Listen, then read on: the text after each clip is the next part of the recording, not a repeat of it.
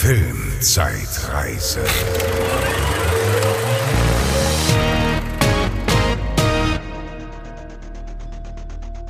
Hallo und herzlich willkommen zu einer neuen Ausgabe der Filmzeitreise. Wir besprechen wieder Filme, die vor 20 Jahren in die deutschen Kinos gekommen sind. Das bin einmal ich, der Franz, und ich bin nicht alleine, denn ich bin die Bezi, hallo. Genau, die liebe Bezi habe ich auch dabei.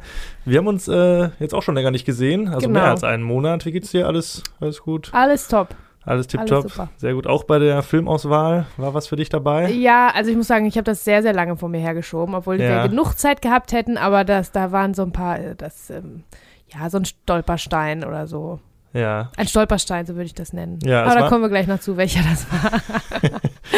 Noch, ja, äh, auch äh, beim Blick auf den Episodentitel seht ihr es ja schon. Wir haben uns auch diesmal Filme ausgesucht, die jetzt vielleicht nicht so naheliegend waren unbedingt, wenn man so die anderen Filme in dem Monat sieht. Da war sicherlich hochklassigeres dabei, sag ich mal. Aber Mhm. ähm, ja, wir haben eine Auswahl getroffen und äh, ich bin auch sehr zufrieden damit. Wir haben äh, jeder zwei Filme geguckt, die wir so in aller Kürze vorstellen und äh, dann noch jeweils einen Hauptfilm, die wir dann äh, beide gemeinsam länger besprechen. Ähm, soll ich einfach mal anfangen? Leg los. Ich leg los. Ich leg los mit äh, Resident Evil. Mhm. Den habe ich geschaut. Das ist äh, eine Videospielverfilmung. Ich weiß nicht, hast du Resident Evil mal gespielt, das Spiel? Ähm, oder eins der Spiele? Nee, also ich glaube nicht. Irgendwann lief das mal irgendwo bei irgendwem, aber ich konnte das nicht. Also ich fand das, glaube ich, cool. Ich habe den Film auch damals geguckt und fand den, glaube ich, auch, fand den auch cool. Aber das Spiel, ich bin da nicht so ein Kenner, deswegen habe ich den Film auch direkt dir rübergeschoben, weil ich eigentlich dachte, dass du das bestimmt gespielt hättest damals, oder? Ähm, ja, ich war noch ein bisschen jung, als der erste Teil rauskam. Ich habe mir jetzt gar nicht aufgeschrieben, wann er rauskam, aber es gibt mittlerweile über zehn Teile dieser Hauptreihe, dann unzählige Spin-offs und Ableger, Comics, Romane, Bücher, Animationsfilme und auch sechs, glaube ich, äh, Spielfilme. Wir sprechen über den allerersten davon.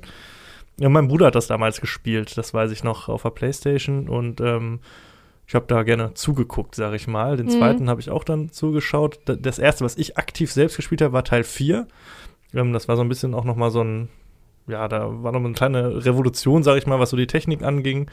Äh, und das habe ich tatsächlich sehr, sehr gerne gespielt. Und ähm, ja, das Ganze ist ja das äh, Genre des Survival-Horror-Spiels. Also Mhm. ähm, nicht so klassisch auf Erschrecken aus, sondern es geht auch immer so ein bisschen ja um das Überleben halt. Da sind so Sachen wie, also man hat zwar schon Waffen, mit denen man die Monster bekämpfen kann, aber es geht immer so um das Thema Munitionsknappheit, dass man immer vielleicht auch mal wegrennen muss und eigentlich permanent so gejagt ist irgendwie. Mhm. Beim ersten Okay. Teil war das auch äh, ganz interessant, dass äh, die Kameraperspektive, die das Spiel einem gegeben hat, das war so eine fest installierte Kamera, die so von oben in den Raum drauf geguckt hat. Das heißt, man hat nicht alles gesehen. So, das heißt, wenn man um eine Ecke ging, hat man, ging der Charakter quasi aus dem Spiel raus und dann spring, sprang die Kamera um. Also es war immer eine feste Ach Kameraposition. so. Das heißt, man Mhm. hörte teilweise nur, was so im, um die Ecke passierte, konnte da jetzt aber nicht um die Ecke gucken. Mhm, okay. Dann waren da auch so Mechaniken wie, dass man, also es ging halt um Zombies und wenn man auf die schießen wollte, man konnte nicht gleichzeitig laufen und schießen, sondern man musste dafür stehen bleiben. Das, Okay. was natürlich auch immer so ein bisschen dann Stress auslöst in einem, wenn die dann immer näher kommen und man vielleicht daneben schießt Ja. und so. Also es ist gar, wahrscheinlich gar kein technisches, äh, technisches Problem in Anführungsstrichen gewesen, sondern es ist absichtlich so konstruiert. Ich gehe davon Oder? wahrsch- wahrscheinlich eine Mischung aus beidem. Mhm. Ähm, mittlerweile ist das natürlich also überhaupt kein Problem mehr, aber man hat das teilweise auch in äh, spätere Teile so übernommen.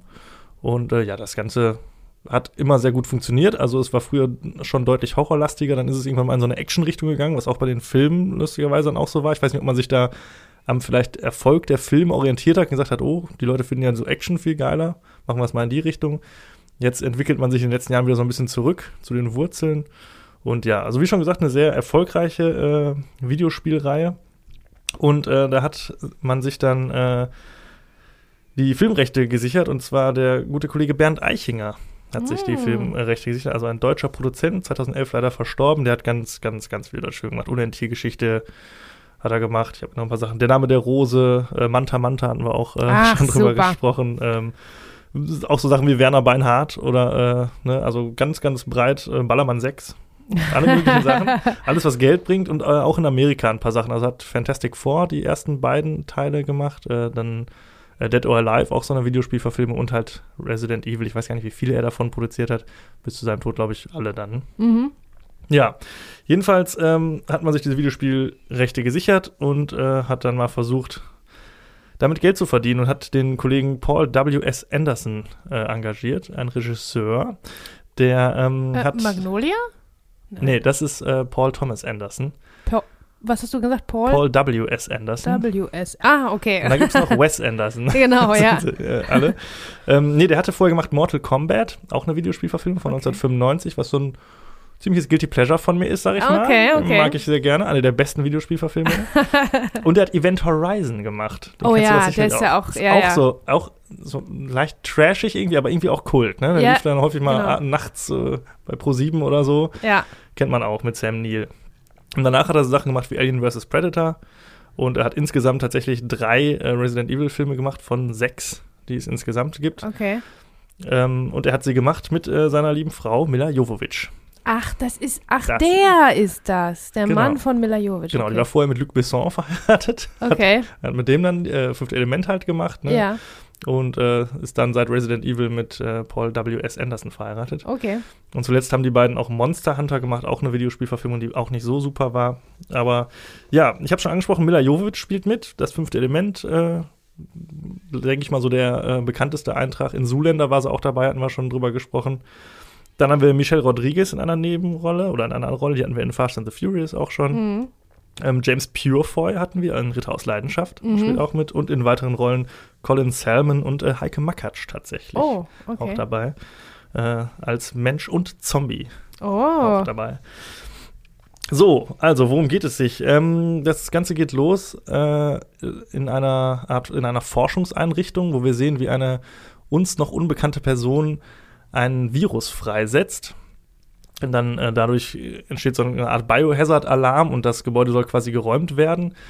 Äh, das Ganze wird allerdings von einer äh, von einem Sicherheitssystem überwacht, einer künstlichen Intelligenz, die äh, kurzerhand alles dicht macht und quasi alle Menschen darin einsperrt, die in dieser Forschungseinrichtung sind.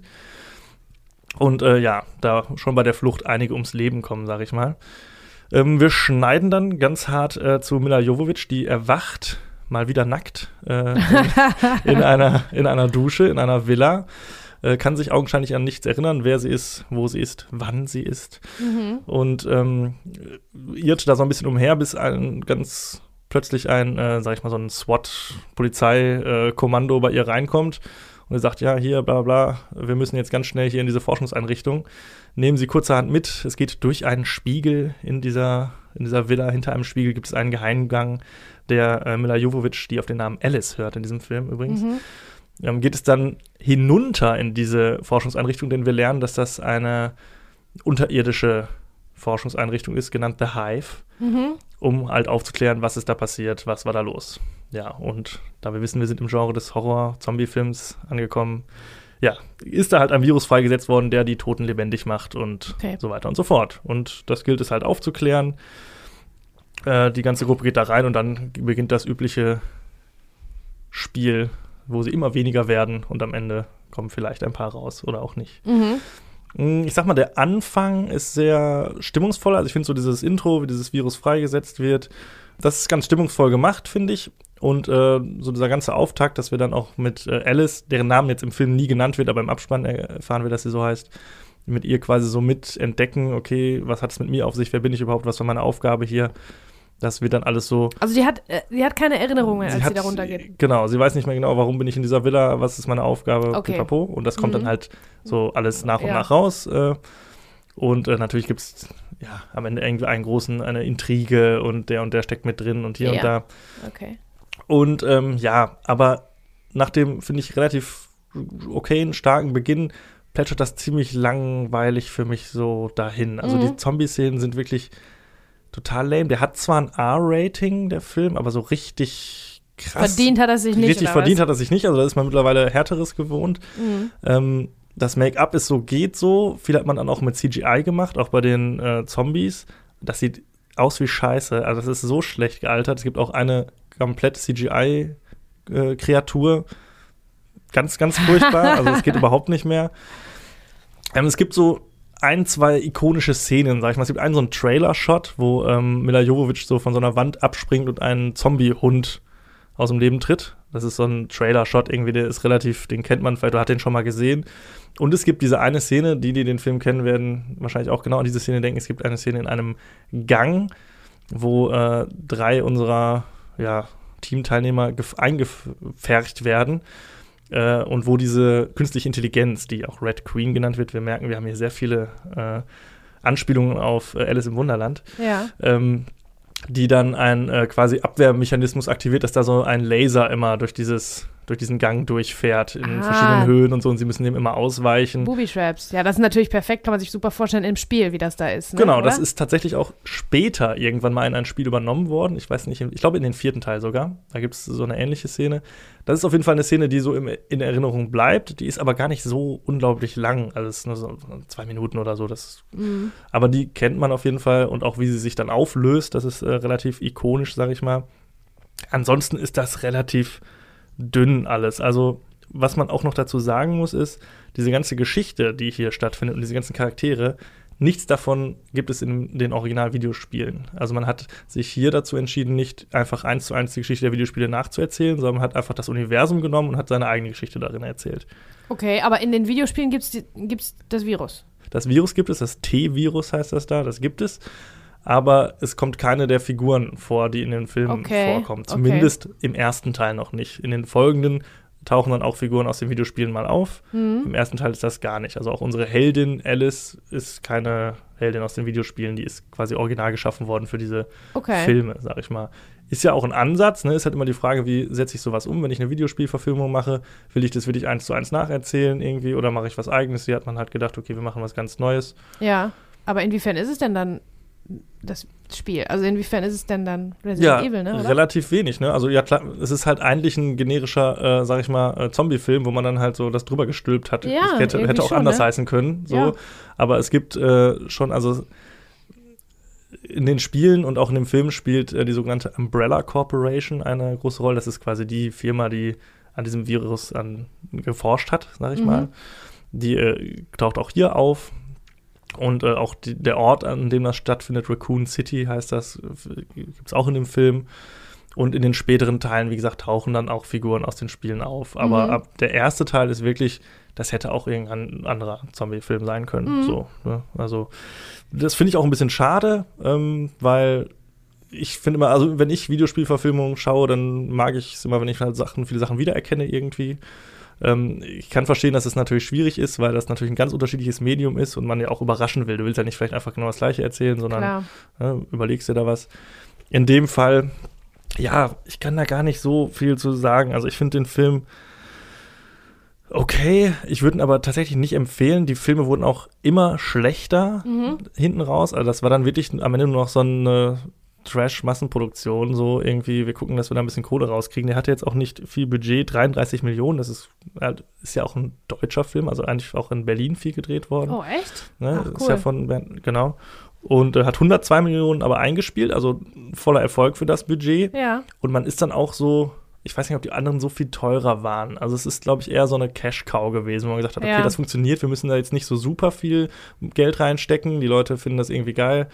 Und dann hat man das halt sechsmal gemacht insgesamt. Mhm. Und Wow, okay. ja, das ist so ein bisschen was ja auch so Sachen wie Saw oder so, ne? Diese Ja. ganzen oder Paranormal Activity, das ist so, ey, egal, wir haben hier was, was billig ist und Geld einbringt, dann machen wir es Mhm. einfach so lange, wie es funktioniert, ne? Und das Ja. hat man halt durchgezogen. Ja, ich finde, es schadet, also die Hauptdarstellerin ist sehr, bleib- bleibt sehr blass in dem Film, hat, kann kaum Persönlichkeit entwickeln, auch wenn sie eigentlich eine interessante Ausgangssituation hat irgendwie, aber Ja. das ist alles, nimmt eigentlich so richtig mit. Ganz, ganz schlimm ist Michelle Rodriguez mal wieder, also es, es Die findet, du findest die auch so schrecklich, ich finde ne? die richtig, nicht angucken. nee, ne? ich finde das ganz schlimm. Also man Ja, hat ja. halt damals irgendwie war das, man wollte halt starke Frauenpersönlichkeiten schreiben und hatte halt, glaube ich, keine bessere Idee, als die halt so zu schreiben, dass die immer irgendwie angepisst sind oder einen krassen Spruch drauf haben und den Männern in die Eier treten. So. Ja, ja, Ne? Also genau. das, Das, sind so, starke Frauen. Genau. ja, wenn du überlegst, dass das, in, das hat man in den 80ern schon besser hingekriegt, ne? Und Mhm. irgendwie ist in den letzten Jahren so, je mehr man es versucht, desto schlechter wird es eigentlich, weil es halt nicht mehr so organisch und natürlich rüberkommt, sondern Klar. es ist irgendwie so, so mit der Brechstange hier, das ist unsere starke Frau und Mhm. die Männer können alle nix und die tritt denen noch in der Eier. So. Stimmt, ja. Und das, das, personifiziert für mich Michelle Rodriguez irgendwie. Ist bestimmt eine nette Voll. Frau, aber. Ja, da, aber kann ich gut verstehen. Also sie hat auch so, so, halt so einen Ausgangsgesichtsausdruck, wo man. Genau, so diesen immer mögen, leicht ne? den Blick gesenkt, irgendwie so aus so halb geöffneten Augen, Mund atmend rausgucken, irgendwie. Ach nee, weiß ich nicht. Also, da war das zum Beispiel bei Aliens, da gab es ja, ich weiß nicht, wie die Person heißt, aber da gibt es ja auch eine, äh, außer Ellen Vasquez. Ripley noch. Ja, genau, Vasquez. Da, ist ja auch so ähnlich angelegt, sag ich mal. Lustigerweise auch äh, lateinamerikanisch, aber äh, Ja. funktioniert ja viel, viel besser irgendwie, so, weil sie auch jetzt nicht so viel dann zu tragen hat irgendwie. Ne? Und natürlich Ja, ja. Ellen Ripley als eine der Ikonen der äh, weiblichen Actionheldinnen. Ja, aber ich meine, die ist ja nicht dadurch äh, stark, dass die ähm, Genau. äh, immer schlecht drauf ist und immer böse Nee, weil sie Sprüche smart hat, ist und, sondern äh, weil sie genau und äh, die hat ja auch Tiefe, weil die hat auch äh, ähm, Fehler und Genau, Schwächen ja. und die werden da auch, äh, die kann man sehen, aber darüber hinaus äh, kommt da eine innere Stärke raus, die, äh, ne, Ja. die auch in diesem, in den Filmen halt aus ihr rausbricht. Aber das äh, führt wahrscheinlich zu weit. Da sind wir jetzt schon im, ja, schon bei Alien, aber so geht's, also so geht's besser, Genau. wollte ich nur damit sagen. Und hier haben wir halt ja im Prinzip einen Film mit zwei weiblichen Hauptdarstellerinnen und keine schafft so richtig zu überzeugen. Mhm. Also schade eigentlich. Aber an sich, ja, es war ein äh, Erfolg. Von daher äh, haben sie alles richtig gemacht irgendwo. Und ähm, ich würde es aber nicht empfehlen, das noch zu gucken. Da gibt es mittlerweile Besseres. Mhm. Ähm, ich glaube, es gibt auch mittlerweile eine Art Soft-Reboot von den ganzen Resident Evil-Filmen, die sich dann wirklich mehr auf die, an den Spielen orientieren. Habe ich noch nicht gesehen. Das habe ich vor zwei Jahren oder letztes Jahr rausgekommen.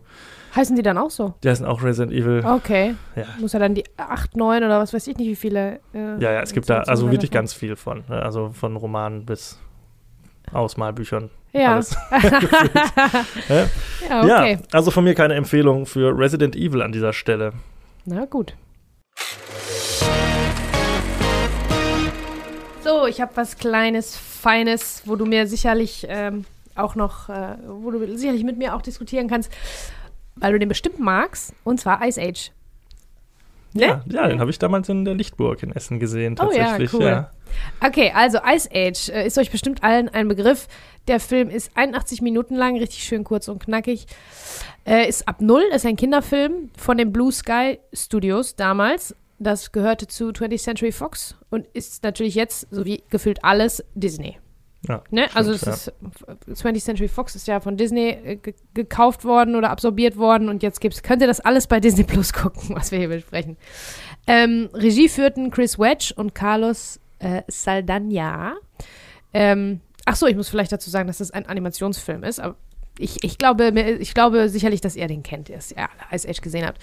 So, diese zwei Regisseure allerdings haben in ihrem Leben wenig anderes gemacht, was nicht Ice Age hieß. Also die haben alles, alles, was es von Ice Age gibt, ich glaube, es gibt fünf, sechs Filme und dann noch ein Weihnachtsspecial und dann Ja. weiß ich nicht was. So, das haben die alles gemacht, aber ansonsten konnte ich jetzt nicht so richtig die Credits dafür finden. Aber gut, das war deren Ding. Ähm, ist ja auch super. Also es ist im Prinzip, es ist ein Animationsfilm über ähm, ähm, äh, eine Band of Misfits, ein paar Tiere, die äh, nicht gut zusammenpassen, die eigentlich sogar Feinde sind, natürlicherweise, und die ähm, kommen dann zusammen in einer Gruppe und haben einen gemeinsamen, ein gemeinsames Problem und eine gemeinsame Mission. Das Problem ist, dass äh, die Eiszeit kommt und da, die Mission ist, das Baby, was sie gefunden haben, äh, wieder zurückzubringen zu ihrem Stamm. So, also es ist im Prinzip wie drei Männer und ein Baby trifft das Dschungelbuch. Ne? Ja. Also die Ja. müssen einfach Gut, ja, gut. die müssen zu dritt, ach ja, die sind zu dritt im, im, in der Eiszeit unterwegs und äh, machen da so allerhand Spaß. Mhm. Und auch nicht. Und haben auch, da ist auch viel Charakterentwicklung dabei. Also wir reden hier von einem Mammut, einem Riesenfaultier und einem Säbelzahntiger. Und dazwischen ist noch immer mal wieder Scrat. Das ist so ein rattenartiges Wesen, was irgendwie, das kennt ihr bestimmt, das ist ikonisch geworden, was Das- versucht, seine Nuss immer irgendwo hinzuschieben oder ähm, Ich glaube, das war damals sogar der Trailer.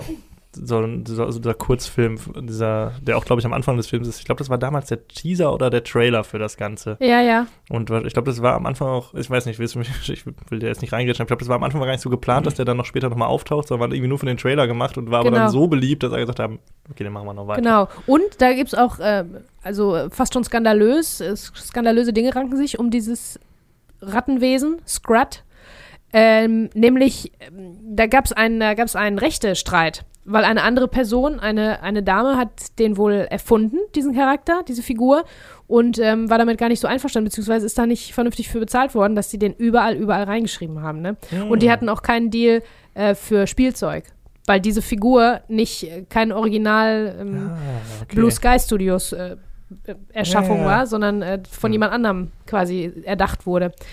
Und ja, das, das war irgendwie ein Rechtsstreit, der sich über Jahre, Jahre voran, äh, vor, vorangezogen hat. Vorangezogen, nein. Über Jahre gezogen hat. So. Ähm, also, Money ist das Mammut, ja? Das ist auf Englisch Ray Romano und auf Deutsch Arne Elshol- Elsholz. Und dann haben wir noch Sid, das ist das Riesenfaultier. Das ist im Original John Leguizamo. Den kennt ihr aus Moulin Rouge, da hat er Toulouse- Toulouse-Lautrec gespielt und an Romeo und Julia hat er Tybalt gespielt, zum Beispiel. Auf Deutsch ist das Otto Walkes. Und dann haben wir noch Diego, den Säbelzahntiger, äh, der gesprochen wird von Dennis Leary und auf Deutsch von Thomas Fritsch.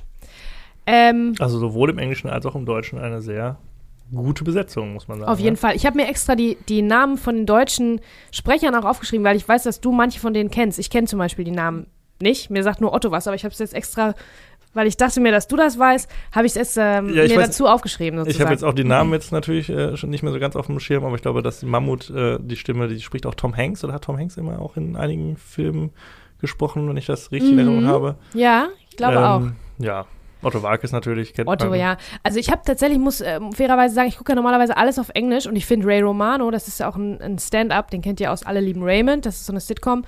Äh, der ist auch ein Stand-up-Comedian und so. Ganz witziger Typ mit ganz trockenem Humor. Und normalerweise gucke ich alles auf Englisch.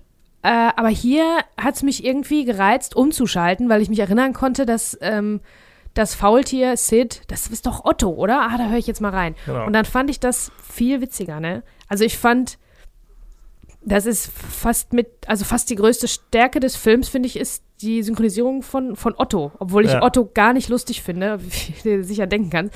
Das ist gar nicht mein Humor. Aber der macht das wirklich, wirklich super. Okay, jetzt müssen wir ganz ich. kurz unterbrechen. Otto ist der lustigste Typ Otto ist der witzigste Erden. Mensch der Welt. Hast du früher nicht irgendwie, als du klein warst, als Kind die Platten gehört, während du mit, ja okay, ich habe dann mit Lego gebaut oder so und ich habe diese ganzen Platten immer gehört. Ja, dem, nee, Ja. so einen Bezug hatte ich nicht. Aber ich habe, ähm, ich glaube, Otto der Liebesfilm oder so, den habe ich, glaube ich, gerne geguckt, als ich Ja. klein war. Einer von diesen Otto-Filmen, der zweite, glaube ich. Aber Welcher, da bin ich auch. Amboss? Amboss, nee. Nee, ich glaube, das war der Liebesfilm, den ich mochte. Aber äh, da bin ich halt auch rausgewachsen irgendwann. Den habe ich nicht mehr gesehen, seit Ja, ich zehn war oder Es so. ist natürlich, äh, der Humor von Otto ist so, ja, der war früher natürlich State of the Art, ne? der hat ja einmal im Jahr seine Otto-Show gehabt, in den 70ern, 80ern, glaube ich, ist ja schon so lange irgendwie dabei und der hatte ja Einschaltquoten, da träumt die Nationalmannschaft heute von, ne? das war irgendwie 90% Marktanteil oder so. ja, Und der ganz halt, Deutschland saß vor Fernseher und sich das angeguckt. genau, und der hat ja ganz viel, ganz geprägt, also Comedy Deutschland, ne, Mhm. irgendwie und ähm, Ja, das stimmt. auch als Synchronsprecher natürlich äh, sehr äh, gut unterwegs und äh, ich weiß, dass seine Performance als Sid, ich weiß nicht, ob du das auch rausgefunden hast, dazu geführt hat, dass er, dass die Produzenten ihn quasi auch nach Amerika geholt haben und zu ihren Synchronsprechern und so nach dem Motto, zeig uns mal, wie du das machst, weil Wirklich? bei dir ist das Nein, so geil, das wusste ich nicht. Habe ich nicht gelesen. dass in den folgenden äh, Ice Age Filmen alles sich an Otto orientiert hat. Nein. Doch, tatsächlich.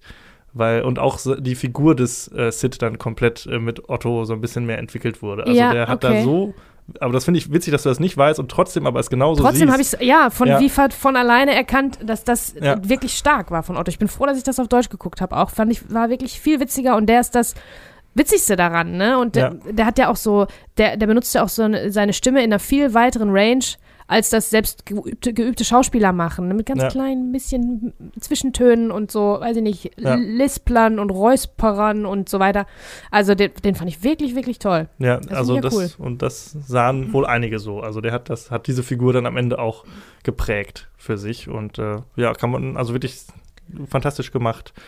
Ähm, ich glaube, ganz kurz noch, äh, Thomas Fritsch hieß die, der Stimme Sprecher von, äh, dem Säbelzahntiger, Ja, Dennis ist- Leary, das ist auch das ist ganz auch- berühmt. Ja, das ist Scar von äh, Ja, genau. Zum Beispiel auch. Ja, genau. Ja, super. Also auch super gemacht. Also ich glaube, die deutsche Synchronisation war wirklich äh, ganz liebevoll gemacht. Und das finde ich halt lustig, dass Otto dann quasi der Maßstab für alles war. Ja. Aber ich weiß auch nicht, ob die damit gerechnet hatten oder ob die das selber so auf dem Schirm hatten, was für eine Figur Sid ist, weil die ist, die ist die moralische Instanz von Anfang Mhm. bis Ende. Ist im Prinzip die einzige Figur von den dreien, die da zusammenkommen, die es nicht nötig hat, eine Charakterwandlung durchzumachen, Weil weil, der er von von Anfang an der moralische Kompass ist und äh, das Richtige macht, ohne Mhm. drüber nachzudenken und egal, ob es gefährlich ist und ob das gut ist und der ist, äh, also der wird so als, als ganz doof etabliert, ne, und äh, nervig und keiner will den haben. Aber der weiß von der ersten Sekunde an, was richtig ist, denkt dann nicht einmal drüber nach, dieses Baby, Ja. das beschützen wir und das bringen wir wieder zurück. Ja, Ne? also toller Also Charakter. toll, eigentlich, ne? wirklich toll. Ich, ja, und der ist der Einzige wirklich, der es nicht nötig hat. Die anderen zwei, die sind da ein bisschen äh, troubled, ne, und haben so Mhm. ihre eigene Heldenreise dann noch äh, vor sich und sind, ähm, der eine ist ein, ein Säbelzahntiger, der will natürlich eigentlich das Baby fressen, aber dann fällt er, dann ähm, überlegt er sich das doch, dass äh, das vielleicht doch nicht so eine gute Idee ist und dass er jetzt einen neuen Rudel gefunden hat und dass sein Rudel ihn äh, ein bisschen auch nur ausnutzen will die ganze Zeit. Die sind halt wirklich alle ein bisschen ausgestoßen von den Ja. von den ähm, Herden, wo die eigentlich dazugehören. Ne? Und ähm, Sid ist wirklich ein toller Charakter, muss ich sagen. Ist mir dann so aufgefallen. Dabei hatte ich das in, so, in Erinnerung, habe ich gedacht, ach, dann ist wieder dieses nervige, äh, auf Teufel komm raus, lustige Viech da. Aber der war gar nicht auf Teufel komm raus, der war wirklich lustig. Ja, Fand ich toll. den finde ich auch. Also du magst den Film, höre ich so ein bisschen Ich mag raus. den Film, aber ich mag den, also ich lerne ja jetzt, also ganz viel neues Animationsfilme und so, die ziehe ich mir ja jetzt alle rein für den Podcast, die ich vorher gemieden habe. Ähm, ich hatte Ice Age damals auch schon gesehen und wie gesagt, war jetzt nicht so angetan, aber ähm, Ice Age fand ich nicht so gut wie Monster AG. Ja, ist ein anderes, anderes Kaliber, sag ich mal. Ja. Ne? Also ich glaube, Also von den, von den von der Animation sowieso, ne? Ja, also ja. bei Monster AG, da haben die ja jedes Haar, haben Ja, ja extra irgendwelche Szenen gemacht, wo der Wind kommt, damit die Monster, damit die Haare fliegen. Davon kann hier überhaupt gar nicht die Rede sein. Also es ist wirklich sehr eckig alles, ne? ja, ich glaube, das war auch eher ein Überraschungserfolg, Ice Age. Da war jetzt Mhm. nicht so viel Geld drin und das wurde dann ja immer größer. So ein bisschen wie Shrek, wo man auch am Anfang dachte so, ja, wir probieren es mal und Mhm. dann klappt das sehr gut.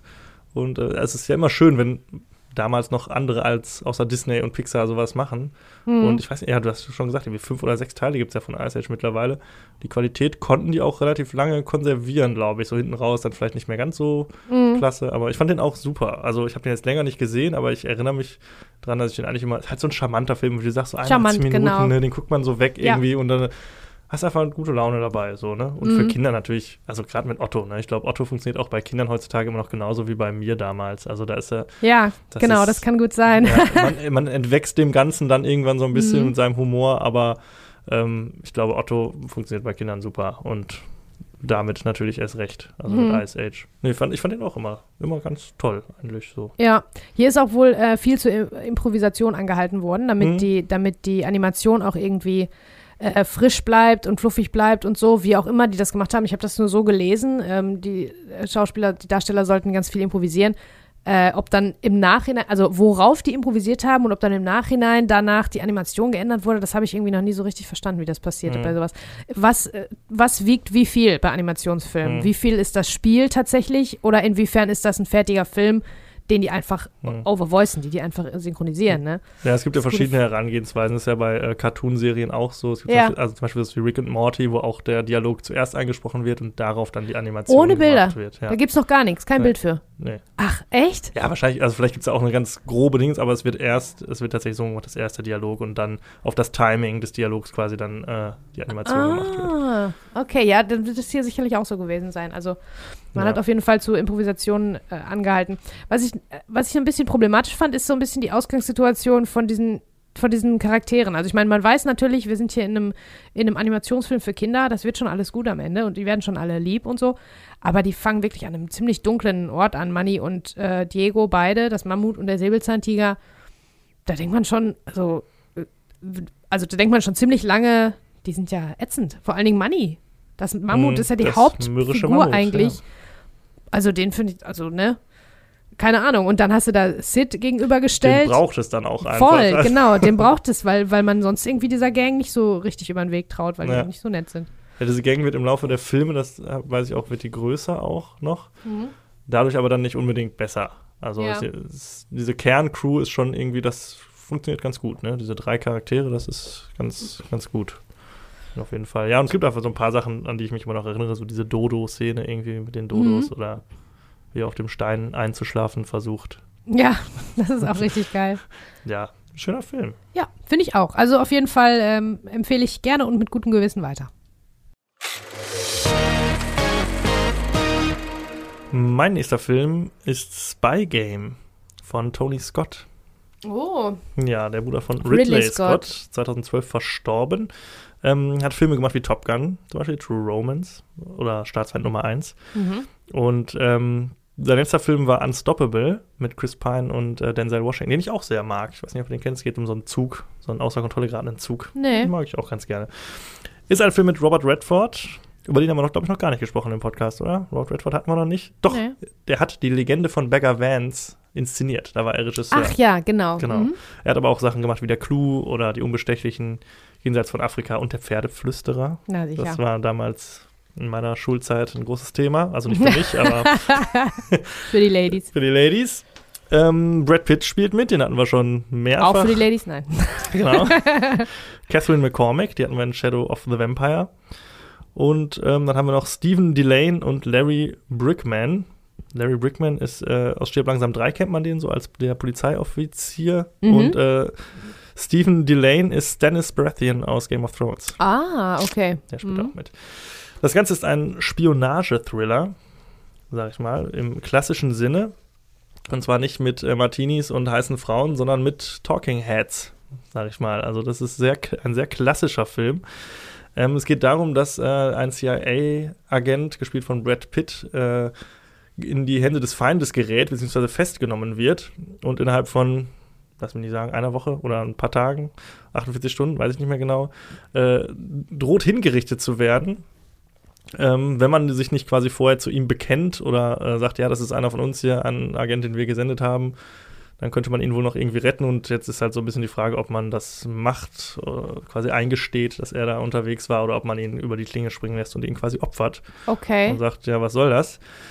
Ähm, dazu holt man seinen ehemaligen Ausbilder, gespielt von Robert Redford, dazu und ähm, er erzählt dann so ein bisschen die Geschichte, wie er Brad Pitt gefunden und ausgebildet hat und was er da vielleicht in Asien gerade macht, wo er gefangen genommen wurde. Denn so viel kommt heraus, er war nicht auf einer offiziellen Mission unterwegs, Okay. sondern vielleicht in eigener Sache.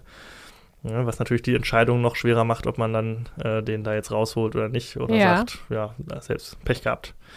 Ja, und das Ganze ist dann ein Film, der äh, gespielt ist mit Rückblenden natürlich, wo wir so ein bisschen äh, die Ausbildung sehen. Sowas ist ja immer sehr launisch inszeniert, sag ich mal, Ja, mit ja. einer Montagesequenz oder so. Ich finde immer so Ausbildungsgeschichten sind immer ganz nett. Ne? So hier mal Ja. ein Test, hier mal eine Prüfung, da mal. Ja, ist ja ein ne? bisschen wie eine Trainingsmontage auch. Ja, ne? genau. Das ist ganz gut. Und das Ganze ist immer dann so äh, verwoben mit diesem Hauptplot, wo Robert Redford eigentlich 90% der Zeit in einem Büro sitzt und sich den Fragen seiner Vorgesetzten stellen muss. Mhm. Und das Ganze funktioniert auch nur, weil es Robert Redford ist und er diesen Film halt trägt. Also den sieht man ja unglaublich gerne irgendwie Ja. und hört ihm gerne zu, wenn er irgendwas erzählt. Er hat ja wirklich eine super Leinwandpräsenz, sag ich mal. Ja, ja, stimmt. Und da da wirklich sehr, sehr viel gesprochen wird, ähm, ist das eine gute Wahl gewesen, ihn zu nehmen. Und der Brad Pitt hat wohl auch nur mitgemacht äh, oder direkt mitgemacht, als er gehört hat, oh, Robert Redford ist dabei. Da bin ich auch dabei. Call me Mhm. in. Ähm, das Ganze ist so ein bisschen mh, ähnlich wie, kennst du Body of Lies mit Leonardo DiCaprio? Nee. Äh, ist auch so ein, so ein äh, Agenten-Thriller, sag ich mal, wo jetzt nicht so die Action im Vordergrund steht, sondern halt viel geredet wird. So, es geht so Solche Filme finde ich aber eigentlich ganz cool, muss ich sagen. ist auch tatsächlich ganz cool. Also ich finde Body of Lies mit Leonardo DiCaprio tatsächlich ganz gut. Ich habe mir noch The Recruit aufgeschrieben mit Colin Farrell. Mhm. Ist auch so ein bisschen in die Richtung, der ist nicht ganz so stark. Aber ja, ähm, hier haben wir einen dieser Filme und ich finde den auch ganz nett. Also das Ganze ist halt mit sehr wenigen Actionsequenzen irgendwie, aber die sind auch ganz okay inszeniert. Also da knallt es dann auch mal an einer Stelle richtig gewaltig. Und ansonsten wird da viel, viel geredet. Der ist so knapp zwei Stunden lang. Mhm. Muss man natürlich jetzt auch irgendwie Bock drauf haben. Aber mir war der jetzt zu keiner Minute irgendwie langweilig oder zu Okay. lang irgendwie. Also das kann man schon ganz gut sich so angucken. Äh, Brad Pitt spielt gar nicht so eine große Rolle im Film, kann ich schon mal spoilermäßig vorweg sagen. So, der Ja. wird immer zwischendurch mal reingeschnitten, wie er im Gefängnis sitzt und äh, gefoltert wird, so, damit man sich noch an Oh ihn je. erinnert. Okay. Weil ursprünglich war er wohl noch weniger in dem Film, aber dann hat man gesagt, ja, irgendwie, jetzt haben wir den schon mal, Ja, ja. jetzt müssen wir den auch noch ein bisschen mehr da reinmachen. Ähm, das Ganze ist ähm, trotz der geringen Action, aber wie das so für Tony Scott als ehemaligen Werbefilmer üblich ist, teilweise schon ein bisschen flashy inszeniert. So, Okay. ne? Da gibt es eine so eine Szene, da sitzen die auf, einem, auf dem Dach eines Hauses und es gibt eine ziemlich wichtige zentrale Diskussion, die äh, stattfindet. Da geht es so, ein- so ein bisschen um das Thema, der Zweck heiligt die Mittel. So, wie weit, was ist alles okay, wie viele Opfer darf man bringen, um halt sein Ziel zu erreichen, sag ich mal. Mhm. Und das ist eine sehr, sag ich mal, emotionale Diskussion. Und da, das ist unterschnitten die ganze Zeit mit so einer Hubschrauberfahrt, die so um dieses Gebäude rumgeht. Du hast nicht einfach nur Schuss gegen Schuss, die beiden unterhalten sich, sondern immer mal so ein, so, eine, so ein Zoom und dann eine Kreisfahrt um das Gebäude Ach, rum. Also stressig. so ziemlich übertrieben. Bisschen Passwort Swordfish mäßig. Ein bisschen, teilweise ein bisschen viel. Ich verstehe, was er damit machen will, glaube ich. Ich glaube, es geht so ein bisschen dadurch, dass es halt sehr emotional und aufgewühlt ist und auch gerade irgendwie so ein Turning Point für die Figur ist, weil das später für die ganze Motivation von Brad Pitts Figur sehr wichtig ist. Verstehe ich das schon. Es ist aber, mich hat es ein bisschen rausgerissen, so, und das ist an einigen Stellen so. Da fährt eine F Figur in einem Aufzug und dann siehst du auch so auf einer so einer Kranfahrt irgendwie und das ist so ein bisschen. Ich weiß nicht, ob er selbst ge vielleicht gedacht hat, okay, ist vielleicht doch ein bisschen viel Gelaber, vielleicht mache ich dann irgendwie mit Kamera ein bisschen, Ja, ein bisschen, ja. ein bisschen Spielen Action wir mal ein bisschen rum. Genau. Zeigen wir mal, was wir können. Wäre gar nicht so nötig gewesen, glaube ich. Also Okay. stört jetzt auch nicht massiv, aber man sieht schon, dass Tony Scott da nicht aus seiner Haut raus kann ähm, und das dann halt so gemacht hat. Ähm, das, in der Geschichte gibt es noch eine Liebesgeschichte auch, die auch so ein bisschen für mich der Schwachpunkt des Ganzen ist, denn die ist sehr, sehr, sehr, sehr vage erzählt. Das war auch ähm, nicht Scotts Wunsch, äh, Tony Scotts Wunsch. Er hätte das gerne noch weiter ausgeführt, aber die Produzenten haben tatsächlich in dem Fall gesagt, nee, das finden wir besser, wenn das so ein bisschen im Un Unklaren ist, so, Okay. weil das auch was mit der Auflösung am Ende zu tun hat und so, aber ja, da, dadurch wirkt es jetzt irgendwie nicht so richtig gut irgendwie. Ansonsten ist die Geschichte tatsächlich ganz interessant. Die geht so über, zieht sich über mehrere, sag ich mal, Jahre hinweg. Also es beginnt so im, äh, im Vietnamkrieg und äh, bis in die, über den Kalten Krieg, bis dann in die damalige Jetztzeit. Das ist jetzt kein großes Meisterwerk irgendwie und auch in den, sag ich mal, in der Liste der Spionagefilme mit Sicherheit nicht ganz oben anzusiedeln, aber ich fand den echt ganz okay. So, also ich hatte den vor Jahren, Jahren, Jahren mal gesehen bei einem Freund auf Videokassette. Da fand ich den irgendwie auch ganz okay, hab den aber, es war so ein Film, den vergisst man dann auch relativ schnell wieder. Ja, ja. Ne? Also der ist irgendwie, der ist cool und unterhaltsam, aber das bleibt jetzt nicht ewig in Erinnerung irgendwie. Mhm, okay. Und deshalb ich kann mag ich auch ja Spionagefilme eigentlich gerne, ne? ja, vor allem auch wenn das so ein bisschen ernster So langsam wird. Ne? Also ich mag und so, beides. ne? Ich mag auch lustige äh, James Bond Gadgets und sowas, aber Ja. das finde ich auch, wenn das so ein bisschen äh, ernsthaft äh, und seriös gemacht wird, finde ich das auch ganz gut. Und ja, das funktioniert dank äh, Robert Redford halt wirklich sehr gut, weil er spielt das echt sehr, sehr gut runter und sehr charmant. Man ist ganz klar auf seiner Seite die ganze Zeit und äh, ja, fiebert mit ihm mit, was er da so für Winkelzüge nutzt, um seinen ehemaligen äh, Schüler zu retten. Ja, Und ja, ich finde Robert Redford ja auch so toll. Der sah so gut aus als junger Mann, ne? Der- Vor allen Dingen sah der aus wie Brad. Pitt. das ist das Witzige, Es ist ne? so witzig, dass sie die zwei so zusammengecastet Ja. haben, weil der junge Robert Redford sieht original sogar noch ein bisschen besser aus als der junge Brad Pitt. Ja, und Robert Redford ist super gealtert, muss man auch sagen. Der spielt ja Total. jetzt in den, äh, im MCU hat er äh, zweimal mitgespielt, Captain America 2 zum Beispiel. Ich weiß gar nicht, wie alt er jetzt ist mittlerweile, aber Über 80 würde ich schon sagen, oder? Oder um die? kann ja so um den Dreh würde ich auch sagen, aber sieht immer noch äh, fantastisch aus. Und Auf jeden ähm, Fall. ja, sie sind sich wohl auch freundschaftlich verbunden, die beiden. Ähm, und ja, ganz netter Film, der jetzt aber nicht äh, in Erinnerung bleibt. Also es würde mich wundern, wenn jemand sagt, das ist mein Lieblingsfilm. Ja, das ist natürlich schade dann auch, ne? Wenn man, also das, davon gibt es aber unzählige, die dann so ein bisschen, die man gesehen hat und ganz cool fand und dann die dann durchs Raster fallen, die, wo du nie wieder drüber nachdenkst, obwohl da so viele Leute viel äh, Arbeit reingesteckt haben. Ja, ich, Ja, so ich bin froh, das. dass ich noch mal gucken konnte jetzt im Rahmen des Podcasts, weil äh, es waren nicht zwei verlorene Stunden. Sehr gut. So, als nächstes spreche ich über was, was mir, was uns beiden sehr am Herzen liegen wird, sollte. Die Zeitmaschine. Oh ja, The Time. Machine. Beziehungsweise die heißt gar nicht, der Film heißt gar nicht die Zeitmaschine. Der heißt auch auf Deutsch The Time Machine. Ernsthaft? Drei Worte. Mhm. Ach, witzig. Genau. Also, das ist die Verfilmung von dem unfassbar berühmten Science-Fiction-Roman von H.G. Wells, äh, Die Zeitmaschine. Äh, und davon gibt es tatsächlich nur zwei Filme. Einer aus den 60ern, der ganz äh, viel gefeiert und viel, viel geliebt wurde. Und diesen von 2002. Und mit so geilem Ausgangsmaterial. Ne? Also es ist auch, äh, der, ist, ähm, der Roman ist 1895 erschienen. Mhm. Ähm, oh, wow. Also um die Zeit, wo Jack the Mhm. Ripper seine Morde begangen hat, im viktorianischen England. Ähm, und das ist wohl die erste literarische Zeitreisegeschichte, wo eine Maschine benutzt wird, Mhm. um in der Zeit zu reisen. Und wir als äh, Zeitreisefreunde sind natürlich, also, ne? Zeitreise ist einfach immer geil, dieses Paradoxon geil. und das, was wäre, wenn und wenn ich was ändern könnte und kann man was ändern und ach, Ja, die, die, ewige, die ewige menschliche Frage, ne? Ja. was das Schicksal zu ändern. Kann ich was ändern? Bin ich Ja. überhaupt in charge und so weiter? Oder die Frage, würdest du in die Vergangenheit oder in die Zukunft reisen wollen? Äh, in die Vergangenheit. Ja. Auf jeden Fall. Du? Ja, also ich glaube, die Zukunft sieht recht düster aus. Die Zukunft ist ein bisschen finster, ja, das will man vielleicht sich nicht vorwegnehmen. das lasse ich, lass mich gerne überraschen. Ja, genau. Ähm, ja, also die Zeitmaschine. Und es ist äh, dieser Film, der hätte wirklich viel, viel besser sein können, sollen, müssen mit diesem Ursprungsmaterial. Also mit diesem, mit dieser Romanvorlage. Also vielleicht kann sich da mal jemand dran setzen, das vernünftig zu machen jetzt. Ist ja noch mal 20 Jahre später. Ich glaube, man kann ruhig noch mal einen Versuch starten, weil das ist natürlich eine klasse Geschichte. Ne? Mhm. Ähm, also aus dem viktorianischen England 1895 ähm, reist ein, ein äh, Professor, der seine Verlobte verloren hat, beziehungsweise er will ihr einen Heiratsantrag machen. Sie wird umgebracht, alles ist ganz tragisch. Der hat aber eine Zeitmaschine und reist dann zurück, um sie zu retten. Einmal versucht er das und dann stirbt sie an anderer Stelle am gleichen Abend. Und dann sagt er, Das ist eigentlich ein bisschen witzig. Ja, also, Also- ne? Und dann sagt er, ach, das hat alles keinen Sinn. Ich reise lieber in die Zukunft. Das ist ja alles Quatsch. Mhm. So. Und dann reist er in die Zukunft, macht ein paar Zwischenstopps in der Zukunft, die für uns greifbar ist, wo auch dann so eine, so eine Art Dystopie ähm, entworfen wird, die, die total spannend ist. Und dann reist er ins Jahr 809.000.